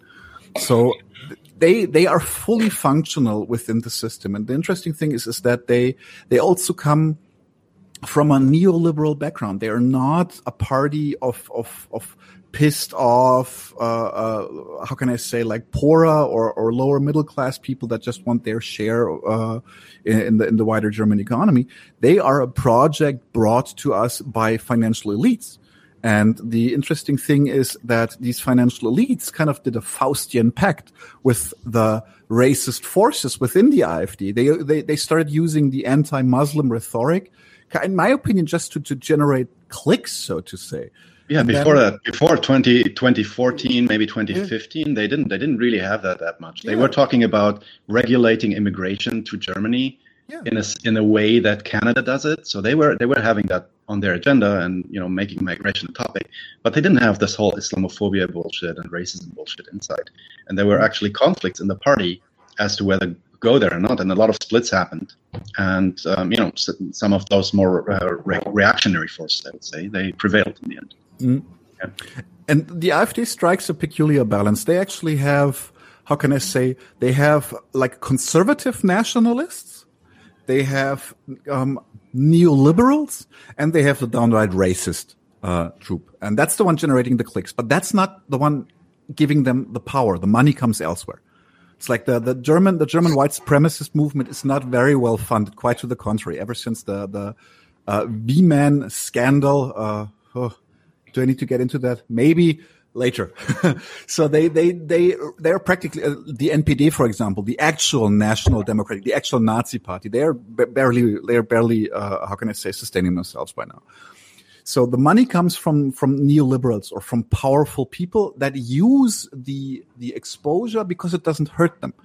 There's no there's no it's it doesn't hurt them if there is uh, white supremacist or, or Islamophobic rhetoric in neoliberalism. The money still flows for them, so that's why they're using them. And also uh, because they know that they can shift. Uh, oh, I forgot the, the the term. Nadim, help me. What's the the mm, window? Uh, Overton, Overton window. Or the Overton. They can they can be used to shift the Overton window, for example, to to yeah to disenfranchise people more and more, and even even even like this is going a little a little bit ahead of myself now. But for example, even the the censoring of the right wing can be used as a repression against the left. Then again, so like we need Absolutely. to ban hate speech. And the first thing that happened when you when YouTube integrated that fucking algorithm is that that like ten organization of comrades of mine, all of them anarchists, just vanished from YouTube. Yeah. And, and I, I think pretty sure that happened even to Jason. That's you know that's kind of something like maybe worldwide. I did. I did. Uh, and, and when they start talking about like, hey, you know, this talk over here from these these people on the right that we all agree are bad. Yeah, we need to we need to get that. Just just working out the rules. Okay, we've worked out the rules. Now all these leftists go the fuck away just like that. And they're like, yeah. "What? Wait, I thought we had." Yeah, it, it was it was a cancel huge... culture gone wild. Cancel culture gone gone mad. But this is that's one. Uh, I mean, that's one of the reasons why I think leftists should never um, support yeah. this kind of infringement of free speech ever, even if it never, feels right and even if some people deserve it. Uh, it will be used against you. I, I do believe that. Yes, I agree with yeah, you. Yeah, I think I, I completely agree. I think one of the things people, uh, one of the things that I think both liberals and the left completely m- uh, misunderstand by the conservative movements, and we had McManus on talking about this, about this postmodern conservatism. Um, and I think what's important to understand is this new iteration of conservatism has no principles in the sense that their entire political agenda is based on the maintenance and continuation of privilege and power. And you see this with, for example, I don't know if Kuba read it, but Anne Applebaum had a new book about how, had a biography about how all these people who were for democracy uh, during the Cold War suddenly became anti democratic, and she can't understand why. It's because these guys never cared about democracy. Democracy was only a vehicle uh, to to to uh, to maintain their power and privilege. As soon as it became, as soon as dem- democratic discourse became uh, unhelpful to their political obje- uh, objectives, they discarded it. Just as reverence for political institutions in the United States, the conservatives will play that up until it's not useful for them, and then they don't care about the institutions in, in the United States. Just as conservatives will make a big song and dance about free speech until free speech is not beneficial to their position. And liberals are uniquely un- unqualified to combat this time, type of ideology because they are credulous, right? They take they take the people in good faith without uh, uh, not uh, immediately assuming that these people are acting in bad faith and they don't mean what they are saying. And I, I, and I and I think this is what I'm very you know you mentioned the algorithm. You know you have these dummy liberals who are like, well, you know, Maybe we should stop all this racist stuff. Maybe we should pass all this kind of things. And then we have to do it in a fair and balanced way, which a- ends up, you know, hammering the left, hammering certain elements of the right. And then the right has the money to create its own ecosystem anyway, so it doesn't even affect them in the first place. So, you know, we live, eh, so they basically, eh, liberals are really, when it comes to this kind of discourse, useful idiots for conservatives mm. because they don't realize that in our, po- you know, there was a time, perhaps in earlier eras, that conservatives were, let's say, principled right-wing liberals, right? They were they were liberals in the right-wing economic sense like a Mitt Romney that, no, type. The Mitt Romney types. They're, they're like, we believe in kind of like right wing bourgeois liberal values. We believe in like free markets, blah, blah, blah, whatever, whatever. This new iteration has no fundamental political principles. This is what we see in the Trump movement in the United States. This is what we see with the Conservative Party in Great Britain. There was, you know, uh, it used to be that Labour's plans are terrible in Britain because there's no magic money tree to pay, pay for them. And then suddenly, when it's convenient for them, there's a magic money tree. And what I see in Germany with Alternative for Deutschland, there seems to be this same kind of like postmodern conservatism where there is where it's an amorphous and protean uh, ideology which allows to coalesce very different groups to a political agenda which boils down to maintaining power and privilege. So I think, in, in, I think also in the United States, in people do I disagree. I think in the United post- States they do have a principle, and that their principle is white nationalism.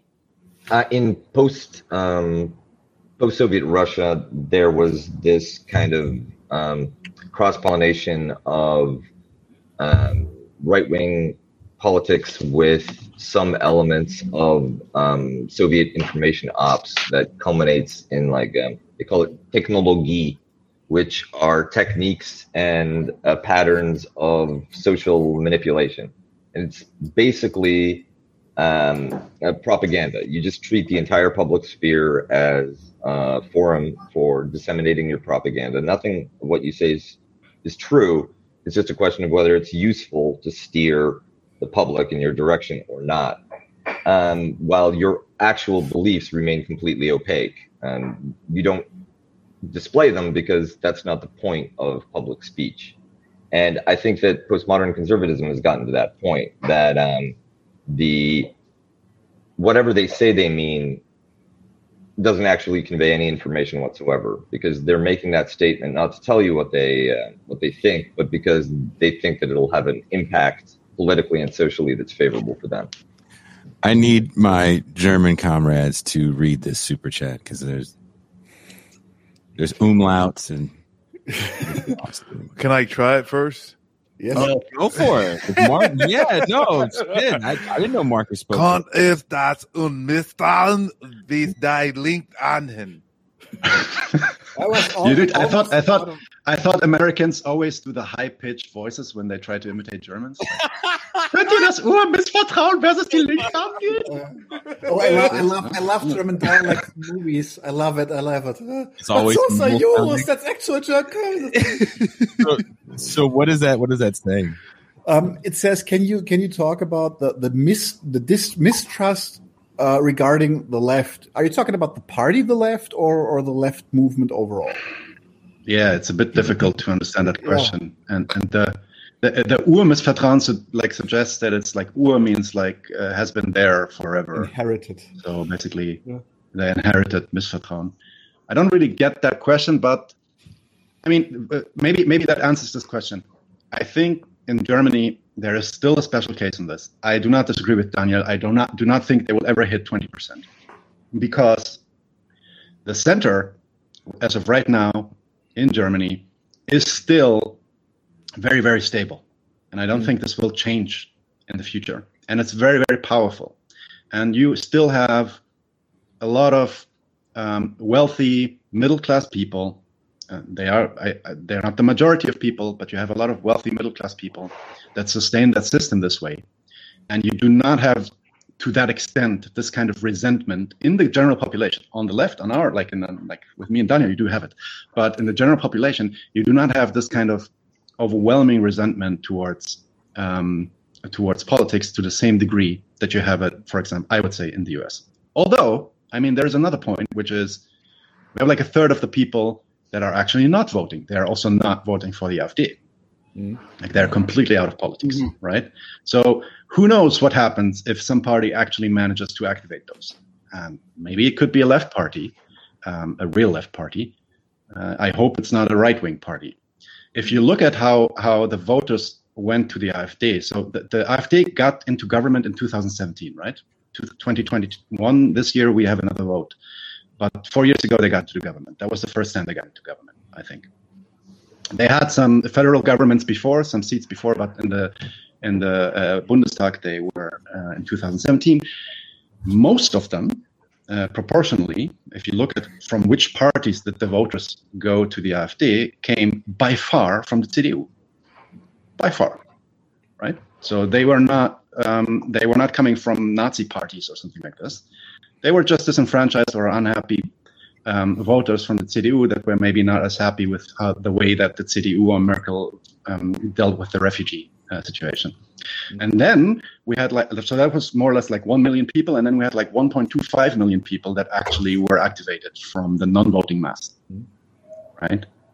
Um, in terms of percentage, that's still below 1% of the population. So that's fairly low.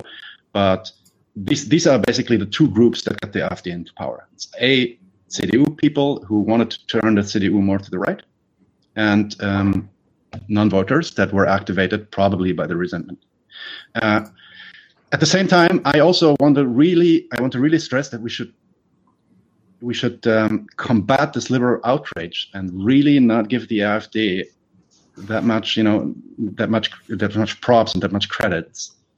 Um, we should not say they're fascists. We should not say they're all Nazis because they aren't. It's not true.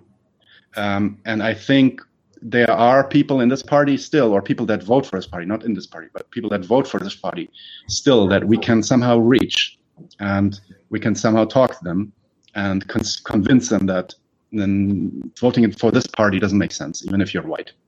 Mm. Um, I, I, I do think there are a couple, probably also many that are just, and I agree with Pascal also, probably many that are just ideologically racist and they want to you know they want to have less foreigners in their town although they don't even have one in their town because they have never seen one in 30 years they just know about berlin what's happening in berlin you know um, so this also exists but i don't think I, I really don't think that's the majority right mm-hmm. and if you if you see and we can tie this back to the first discussion that we had about the vaccination mm-hmm. if you see the crisis of what's happening there and crisis of credibility and, and and the crisis of media also how media reports and how, how those people are actually being depicted in the media also. Mm-hmm. you you you can see that all these things this resentment against the system is connected and it's coming from a common place. And i don't think that the that the you know the one epistemological um, factor is is the racism white racism of the people here. I do not believe that. You don't think that that's the i mean I, again i think that the, the overarching driving function is that racism works in facilitating capitalism. Bottom line. Yeah, I agree. Yeah, but what, I agree. But I, I, what I'm saying is, what I'm saying is, uh, I don't think that that racist ideas or racist ideology is what what led to movements like the AfD or like mm. like Pegida or like um, like uh, the Querdenker, the anti-vax movement that we have, right? I think yeah, I think it probably has a factor and it probably plays into this, and it, there is a reason why it fits together very well but there are underlying mechanisms there that, and, and, this is basically the crisis of the system that daniel was talking about that we should that those we should actually address. Yes. and then and then i think we'll also get to the root of mm-hmm. um, of problems like racism. So why i have a question. Right? So that, that's that's my point. I have a question. If sure sir. in obama's second term 95% of his job growth were quality wage good working class jobs. He had a 4% GDP growth for the last three quarters of his second term. Mm-hmm. And the economy increased at a relatively stable clip. Would Trump have been president in 2016?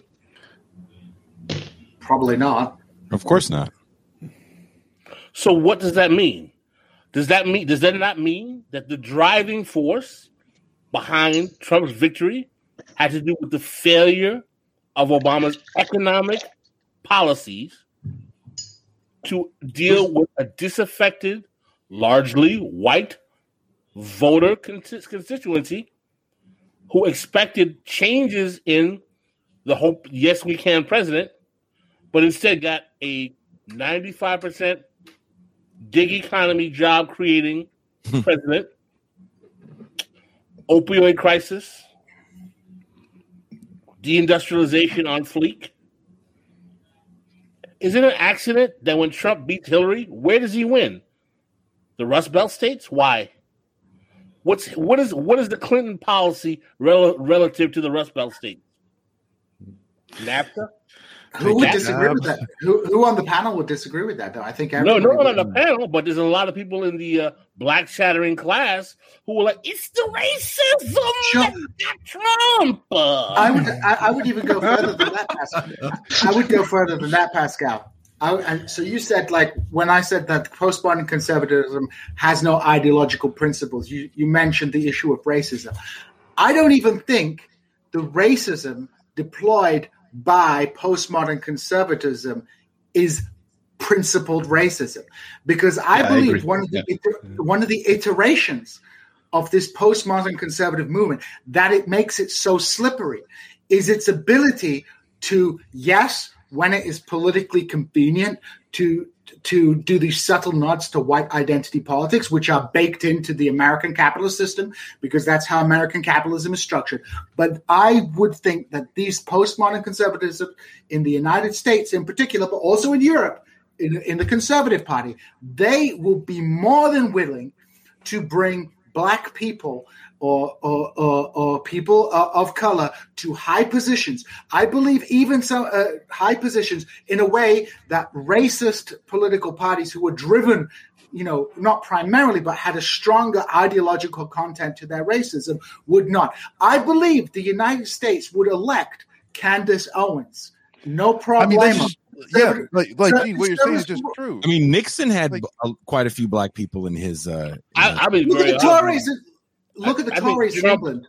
I think Trump's one of Trump's greatest political aspirations was to be able to say, "I got twenty percent of the black vote." Yeah. Yep. Yeah, I think I think I think I think postmodern conservatism one of the characteristics is this protean character.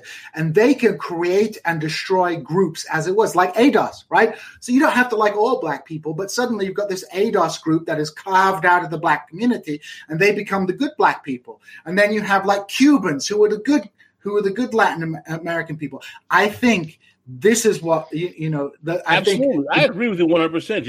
I think what Trumpism presents, and we saw that in the results from the twenty twenty election, is a capacity for a multiracial fascism. I, I, think, absolutely I think, think it's possible. I mean, isn't that the Proud Boys? Yeah, yeah, I mean, yeah. uh, Torio, to, to, to, uh, Toreo, whatever. That, like he was the leader. I think. Like I mean, he might be in prison. He might be those ways. He was Cuban guy, wasn't he? Um, I mean, he was also an informant, which is uh, interesting. But uh, yeah, um, let me tell you no, something. That's I mean, like that's what making the point earlier. Like when the, the, distinction of like, well, what what what actually like makes the fucking difference between uh, capitalism or racism or what's the more powerful thing? You know, And like at the end of the day, Ben Carson was appointed by Trump. Let me tell you something right now. Like, he did it. Like what you're describing is not. Trump. A, they did Trump it. was smart in 2020. If he ran on all his normal reactionary nonsense, make America great, and he said, we want our ADOS people to get reparations. We're going to sit down with their leadership and come up with a reparations package because they deserve it. These other immigrants, including the other black ones, are taking their share of the pie. They get that vote. They get a large part of the black vote. If they said, yes, we definitely know the problems with immigration is affecting us adversely in this country, and we want to make sure that our ADOS people are protected from that, they would get that vote. And you know what's you know what's real you know what's real sick is that Trump could say that on Maine, and not one of the uh, racist white people would hear him say that and think he's actually going to do that. Yeah, the white people in it, the white people, the you know that the racist white people in Trump's camp would hear Trump say, "Hey, we're going to make sure ADOS ADOS gets theirs." They'd be like, "Oh, he's just saying that because he has but, to." You know, it's the master plan, and like it would just yeah, I'm just saying I agree. and that's how it would work. Give, but you can give them something and be like, I'm done. Pascal says this all the time, and at first, I mean, I white racists kind of like buying black people. they like whether, whether, whether they're liberals or conservatives. Pascal says this all. He would say this all the time, and I didn't want to believe him at first. And he said, and now I'm like, I'm, I'm full, I'm all the way in, bought in. He goes, Joe Biden is going to give Negroes something and call it reparations. And we're seeing the test ground in places like uh, Evanston, Illinois. Mm-hmm. It's like, oh, we you're going to get reparations. You just have to fill out this fucking hundred sheet form to prove that you were discriminated against. Have fun with that. And I think really reparations is kind of a lonish. I, am gonna, I'm gonna, I'm gonna go against that. I'm gonna say it's not gonna be Joe Biden who gives reparations. Joe Biden might try and do that, but it will crash in the Congress. What's gonna happen is that President Candace Owens is going to be and President Candace Owens is because it's like Nixon to China. It's like Nixon to China. It's like Ariel Sharon was the only one who could pull out the Israelis from from from uh, uh, Gaza. Gaza. Nixon was the only one who could send someone to China, China because liberals are terrified completely terrified of being seen to like, you know, be giving too much to people, whether it's working class people, whether it's African American people. But the right has no principles. So President Candace Owens, when she's elected in 2024, will come up and say, "We're going to do a black, uh, we're going to do a black business loan thing. It's going to be recipro- uh, reparations, and the entire political right will rally behind it." And say this is the best thing that was ever done because racism Owens- is a Democrat. Candace Owens is not going to be president of the United States. I Tim mean- Scott might run, or someone like him, or or Larry Elder, or somebody like him. Black. But if I, I do believe that if the I think that the Republicans are waiting for their Obama moment. What I'm saying is that they're manufactured in a petri dish, curated black Republican that gets everyone to say, "Ooh, wow, hey." Let's make this clear. If if uh, Colin Powell Colin Powell had wanted to be president, he could have been the first black president. That's a fact. Mm. Mhm. That's a fact. He did. As a matter of fact, I wrote a piece. I wrote a piece when Obama ran because I was skeptical of his ability to run, and I said, "Too bad he's in the wrong party because if this guy was a Republican, he'd be president." And even though he did run, he basically ran a Republican agenda. My point is that the Republicans would easily be able to create an Obama-like, you know, charismatic figure who had, you know, neoliberal to repressive politics, who talked that racial uplift stuff, who might even offer some type of reparations, uh, you know, couched with a serious anti-immigrant rhetoric, and uh, I think it would work for them. All he had to do is all listen. All a Republican has to do is say two things: reparations and s- student loan forgiveness, and he's good. That gets you about thirty percent of the white left, and that gets you about 25 30 percent of black voters. You're in the house. I don't know that Because these student loan two- debt will ever come out of their mouth, It- it but I think some of that that Yeah, no. Doesn't Biden have to will be do. full. It doesn't have to be full forgiveness. Just some. No. Uh, Biden, No, I think they- Biden will was there's something not enough, and it's also too late, especially when it comes to like gerrymandering the districts and everything like that. Since the the census data's already come out, but like I don't have to go too deep into that. Um, the only thing that's gonna like some some type of voting, uh, voting rights legislation will come out at the end of the day. It's it's too late and not enough, but that's gonna be his his black. That's gonna be Biden's black agenda, and, and like that's what I think it's gonna be at least. Um, No, he's going to do something. Listen, Biden is going to do something. He's going to have a black agenda esque policy. Uh, he What? might couch it as reparations, and he's going. to And you know what Biden's going to say? Because Biden is crass enough to say that. I gave you people more than any president you've got since Nixon. Prove me wrong. I mean, I don't disagree with that sentence, other than it's going to be something to do with a watered down fucking voting bill. No, Like, it's going to be black capitalism with some uh, with some. Uh, uh, I mean, I'm just saying, like they, they're waste. They're, they then like they need to get something out there. They need to get like they need to put something out there. Like Yes, sir, bro. It's early, man. We got another three years. It's early in the administration. It's gonna be. It's gonna be. Um, it's gonna be black capitalism with some means tested programs for the lower echelon folk. Uh, it's um, it's gonna have some housing programs, housing allotments, and it's gonna be pitched. And people will be like, "Well," and he'll be like, "No one else did this for you," and people will say, "Okay." I do. I do want to bring up this question because it's starting to get late. Uh, Janice Graham, and I don't know if you guys want to answer a financial question. She says, "Can we talk the politics of Deutsche Bank?" Ooh, that's a tough one. Naderman. Yeah, I was going to say Trump. you guys aren't economists.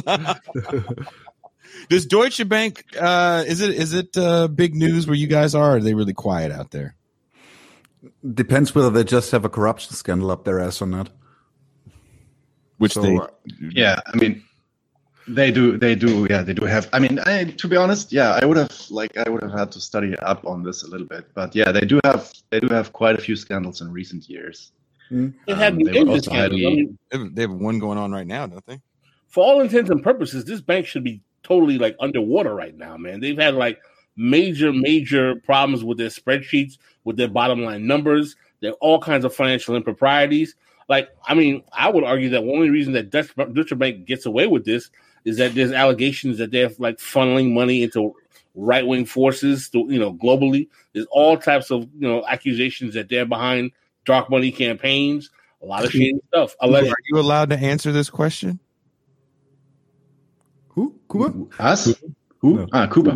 Kuba, are you allowed to, to weigh in on this? to chime in on this. Um, So the I, don't think of Deutsche Bank as being a particularly bad uh, offender in terms of um, globalized financial capitalism. The H, but anybody that big is doing.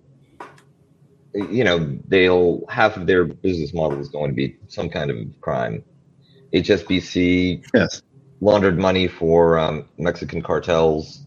Uh, I think Deutsche Bank was involved in um, some kind of um, Iranian sanctions busting. There's also a significant portion of um, European finance that's just dedicated to tax evasion.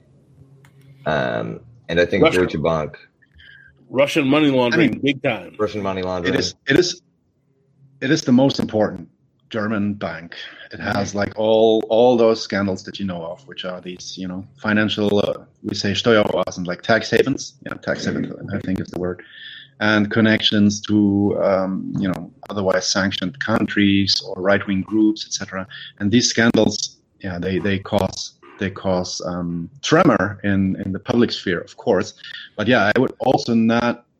I mean, one thing that is particularly interesting is I think that they, uh, from all the banks, I think even worldwide, this is something I heard. I cannot 100% confirm this, but I think worldwide, Deutsche Bank is the bank that got the most bailout money ever by any other by any other standard, right? I think it's It- like around like 400 billion or something, or 300 Part of- Part of that has to do with the fact that it operates substantially in. It, it's too big to fail. market. It's our it's our it's our Goldman Sachs. Yeah, it's too big to fail. It cannot fail. Uh, Deutsche Bank is Germany's Goldman Sachs, but it's also America's um, mm, like Morgan, one of the lower Morgans. Uh, it's a substantial yes, bank yes. on Wall Street, Mhm. and it's a substantial bank in uh, many international markets. So it gets bailout money from the EU, it gets bailout money from the UK government, it gets bailout money They- from the US government.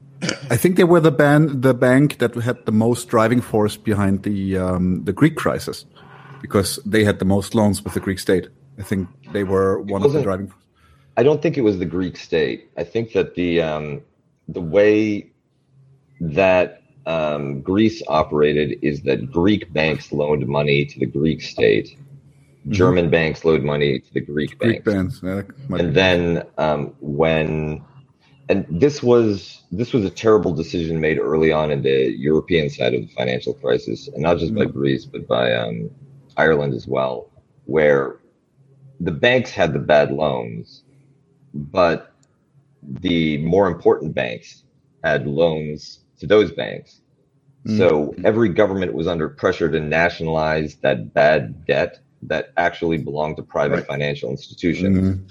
And if you just let them go bankrupt, then um, you wouldn't have the austerity. Um, you wouldn't have had to have all this austerity imposed on you. But the pressure from EU governments, from the debtor countries, Germany, France, and the UK especially, was irresistible. So you end up nationalizing a whole bunch of bad debt that was taken out by private actors that knew knew what they were doing was irresponsible and criminal.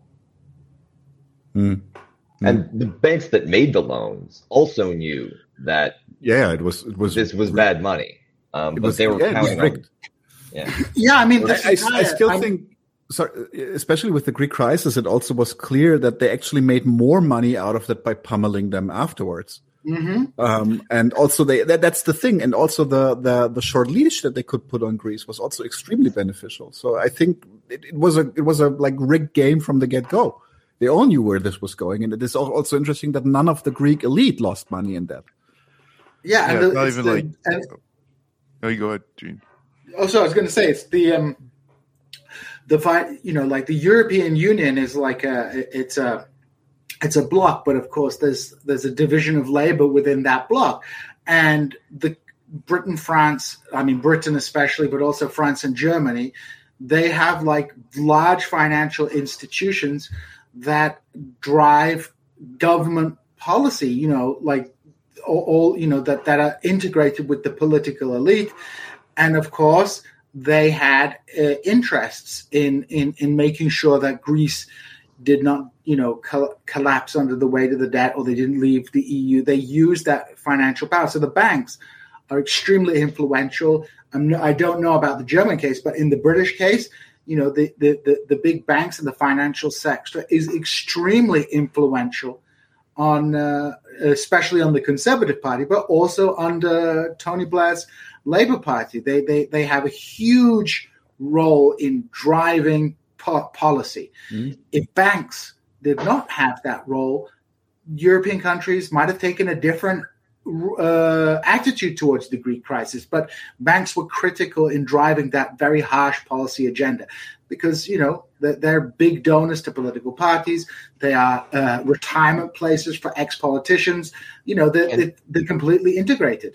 and they've also convinced um, government leaders and many Mhm. academic economists, specialists at um, NGOs and international organizations that the private financial system, comprised of all of these peak institutions, these giant banks that slosh money around, is on the one hand essential um, to the real economy in a fundamental way, like bones to a human body, but also it is um, a private industry that needs to have the dynamism of capitalism and the profit motive. So, no regulation, please, but we need to be bailed out if we're ever in trouble or we're taking every everything down with us. Yeah, super chat. Neoliberalism, baby. Super chat. Thoughts on veganism? I think Marxists should support ending the industrialized and grotesque exploitation of animals for profit on principle. Uh, I'm not a vegan. I think that the stronger argument for veganism is the, is the contribution that uh, beef and meat makes to uh, uh, gases like global uh, CO2 and emissions. I would I would make I actually have some thoughts on this. I would I am very sympathetic to the critique of the way that the meat industry operates and the cruelty to animals and the suffering that takes place. I'm not in principle against eating meat. You know, there are plenty of societies that have worked out ways to hunt meat sustainably. We perhaps, of course, eat too much meat. But in terms of the environmental damage and the cruelty, it's also important to remember that major agricultural crops, the clearing of land for soy production, the clearing of land for that also has a huge impact on animals as well. So under the unless we move to more sustainable and environmentally friendly forms of restorative a- agriculture, whether we're talking about meat production, whether we're talking about big agricultural production of, of, of crops like soybeans, like uh, uh, corn, like uh, wheat, um, we are dealing with uh, systems that are going to be damaging to the environment, damaging to the ecosystem, and cruel to animals. So I think this is a very big question, and I think it's one of those questions that you know has to be tackled in a post-capitalist uh, uh, system and a system that uh, has a more humane approach to animal rearing as well as uh, crop agriculture. And, and just from my experience, from my experience in German discussions with, like, as a leftist, Totally trying to convince people, trying to convince people to, to you know, e- embrace a socialistic or a Marxist perspective. I think that we do need to think tactically on what kind of demands we put on people as individuals, um, because we need to take care about not alienating people further than we are already alienating them um, with our discourse here. Uh, while I, I totally agree that I think probably in the future this all will look different, and I, we probably also should do about do things about it right now. And I think it's very important that it becomes a structural and a systemic discussion, and not an individual discussion on are you already a vegan? Why are you still meat? Uh, why are you still eating meat? And if you are, don't you feel guilty about that? I think that's completely the wrong way, and it will it will really hamper us as a movement if we if we would adapt us adopt this. Full agreement. We have another super chat in German. Dieser Gespräch ist sehr interessant. Nice German. It's dieses Gespräch to be a grammar Nazi a little bit. Aber he corrected him. Well, uh, well actually, we don't, we don't say we don't say grammar Nazi anymore. We say Oh. alt right. Ah. alt right. nice. We say Nazi.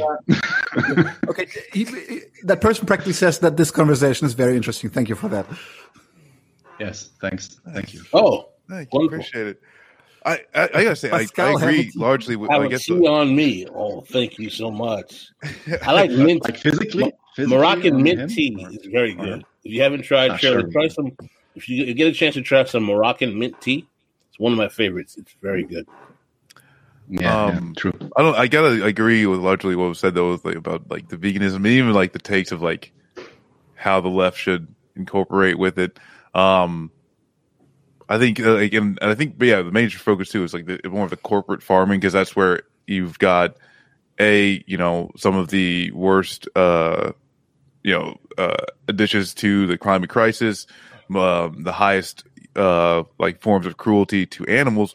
And I think where actual, you know, well, like Marxism or, you know, leftist critique would come into play, the highest exploitation of workers uh, in the farming industry goes is is in these corporate farms, and so I would I would say you know like if if you're vegan and, and you're really you know focused on the exploitation of of you know animals, you know I think like there's also some of the highest exploited workers, which you know that's a good tandem up with the rest of the left that you can actually you know maybe focus on that and and then you're also focusing on the largest amount of the meat production right is if you're going after those farms Oh, this is Um, a nice one.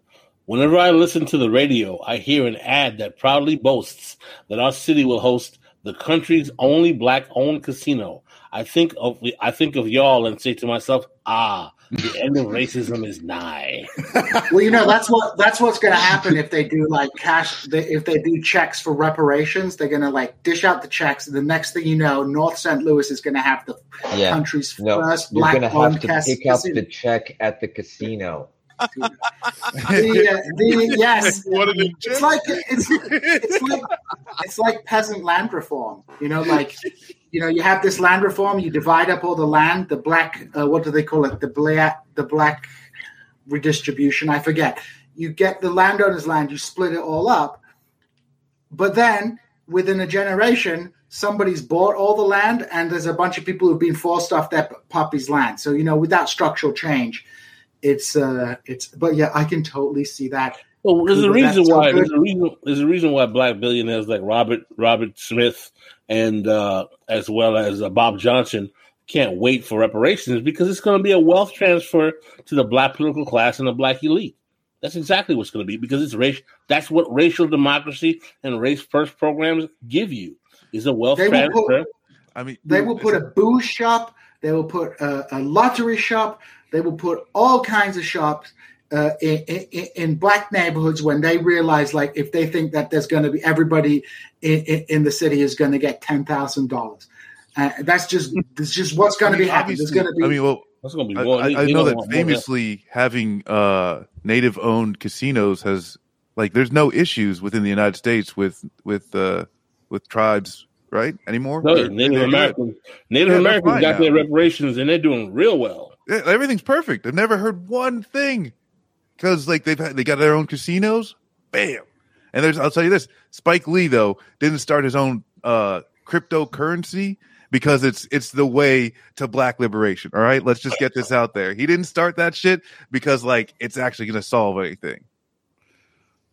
Well, it comes down to the uh, kind of the uh, race relations industrial uh, pro, uh, complex, right? There's a whole there's a whole uh, lot of money to be made by endlessly navel gazing about race relations. You know, man. Over seventy percent of black businesses are started. Over eighty percent are started by black people who have at least three years of college. All right, or, or more. So black capitalism is going to work, yeah, for people who have my kind of academic pedigree, which is less than twenty five percent of black people. Hot hand of the dice game, baby. Uh, thank you very much, Jeremy Logan. We appreciate that uh, more than you know. Um, And I thought this comment was funny. If you remember the Dave Chappelle show, I don't know if our German brothers actually got the Chappelle show, but there was a skit where there was reparations paid out, and uh, a character Chappelle played became the richest man in the world after winning a dice game.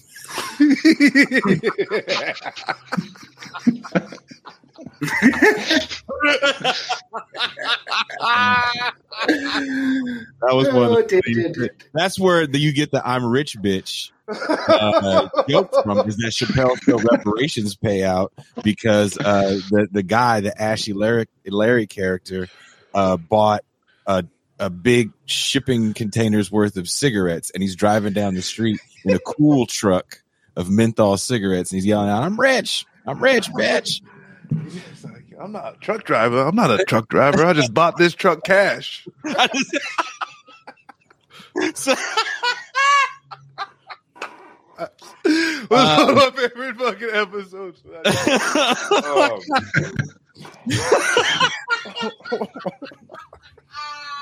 You know, we uh, We you know we need to do. We need to we need to cash in on, on, on all this. We need to create this is revolution Bitcoin. That's what we need. Oh, oh no. This is revolution Bitcoin. Yeah, that's what that's how we Blockchain. do. Revolution, Yeah. Blockchain Tether. dude. That's, Imagine how much Bitcoin is going to get store of bought. value recognized after the revolution, Yes, right? you could only avoid the We Mau Mau if you pay in revolution Bitcoin. coin. We redistribute the land, we redistribute capital, but TIR Bitcoin, I'm sorry, that's sacred. Yeah, Bit- Bitcoin. Ter. That's where The that. I will. I will be. You know what? You don't have to worry about saying happy birthday. I will be here for my birthday. Uh, Milton Alamani, Ooh. the birthday show. So I'm excited for my birthday week. Uh, Oh, nice. we will have Tuesday show is going to be a show that I actually tried to get last year uh, Mhm. because I'm a big fan of this woman's uh, books. It is uh, Roxanne Dunbar Ortiz, and we'll be talking about her upcoming book, "Not a Nation of Immigrants." This is funny. Fatback and Bitcoin.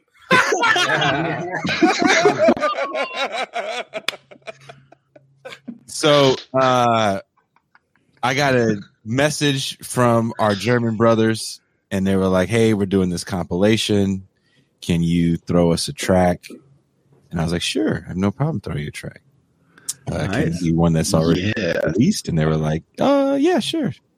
So I don't know who Valerie June is, but I do want. who else do we have next? Bertinelli on the Who else do we Actually, have it was it was uh, the the compilation is not from from Germany. The compilation is from Athens. It's about fire relief for the for the wildfires that they had. So it's a it's a Greek compilation. It did- well, the song is going to be in English. Yeah, that's okay. That's okay. and, uh, and, and I this this is the song you're gonna get.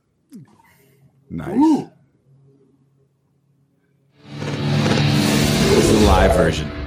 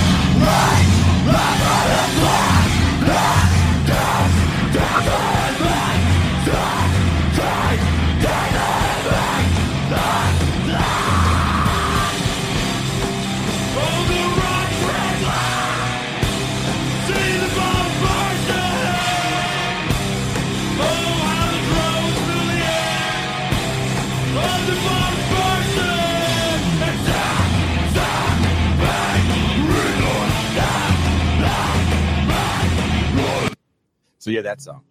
Yo, Nice. yo, Nice Janice one. Graham is Janice Graham is horrified right now. She's like, "That's not Jason. That's my Jason." That is What? That's my baby Jason. This music is dangerous. Don't let uh, Kuba listen to it too much. He might.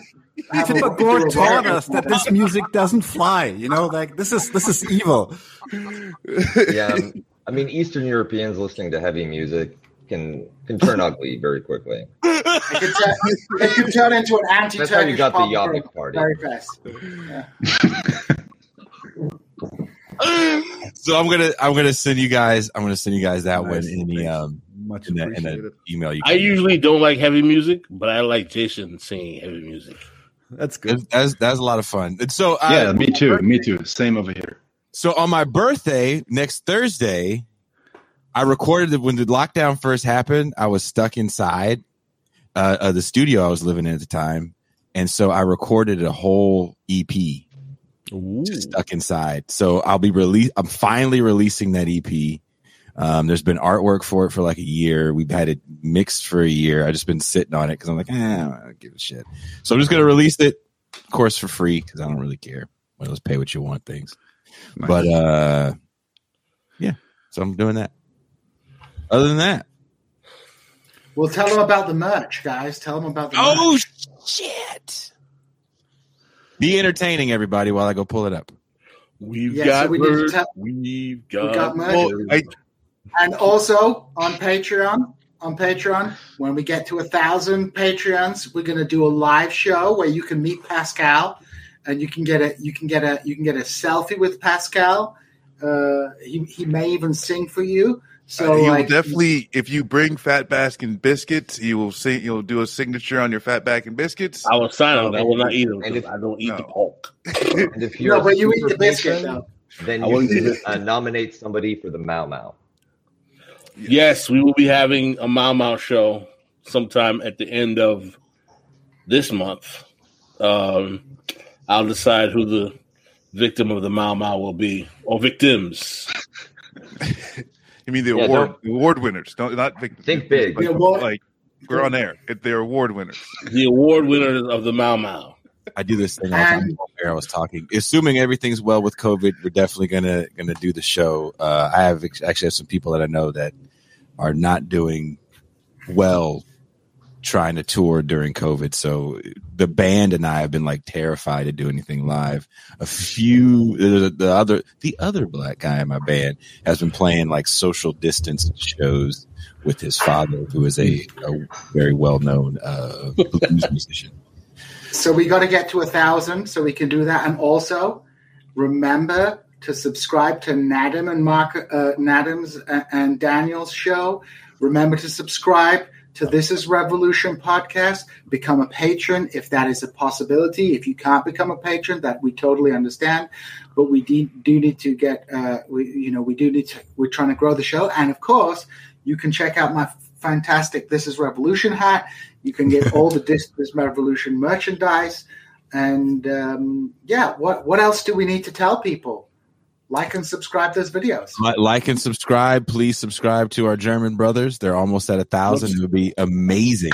What's the name of their show? People are Live. asking, what's the name of Nadim and Daniel's show?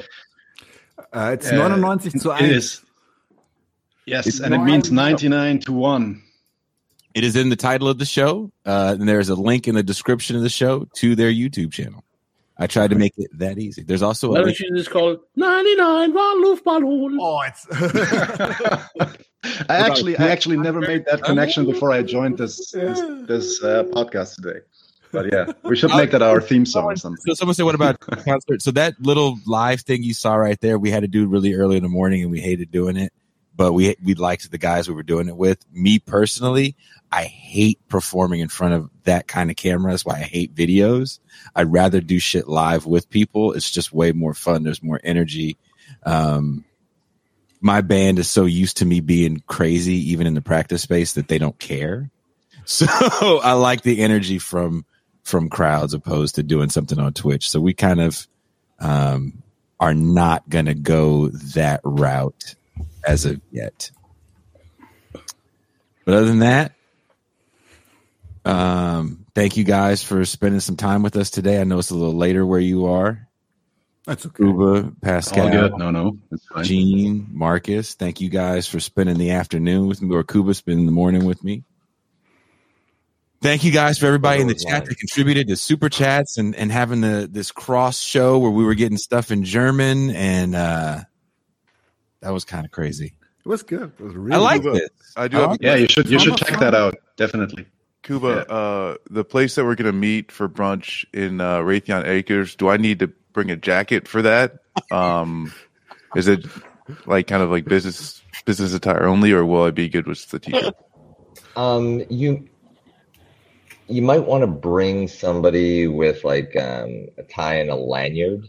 Uh, Oh yeah. Well, so goes okay. without saying, right? Like, Yeah. I'm sorry. Yeah. yeah, yeah. Just just make sure you know um, with the picture side facing you, so they'll have to either ask or let you uh, walk through. That's a power move. Yeah. Power. Every time I hear the every time I hear the term ye- lanyard, I always think like the lanyards sound like a social class in revolutionary France that got murdered. what, what you say is like The massacre of the lanyards. yeah, yeah. Yeah, the They were French Calvinists, so they had it coming. They had it coming, yeah. All right. Well, thank you guys. And uh since Thanks it's so much. Uh, since it's my show, uh I'm going to play more of my music. There you go. 99 von Luftballons. I mean, I would like to see Jason do a cover. Yeah. That's what needs to happen. I love how your guitar player uses a Telecaster. You don't see a lot of Telecasters in metal. We hella use Telecasters for metal. And this is tuned to drop that sharp. Taco meat.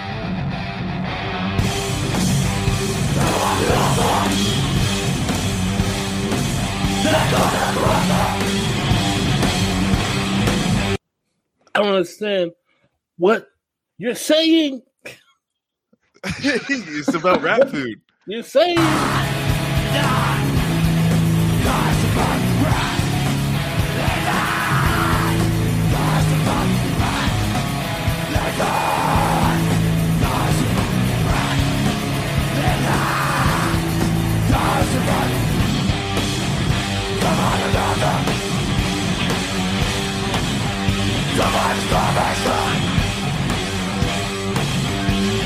are the poison! We are a poison! Not crap, not crap! Guys,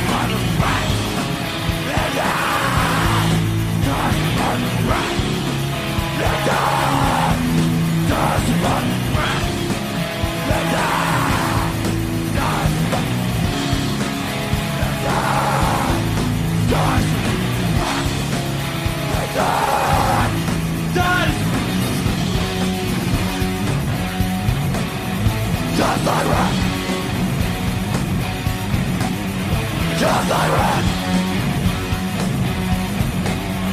just thy wrath Survive the poison! We are a poison Survive the poison!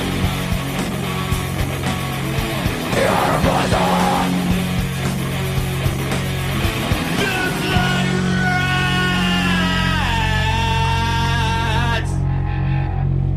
We're not quite done yet. We are Bitter Lake from West Oakland, California. And before we go, we're going to show you how we say goodbye from the town. The town we live in. We live across the street from one of the largest homeless encampments in the city of Oakland. I wake up in the morning and see these people go to work. Just like us. We forget the word solidarity from time to time. We're going to remind you of it real quick. We die, survive, just like rats that die. We die, survive, just like rats they die.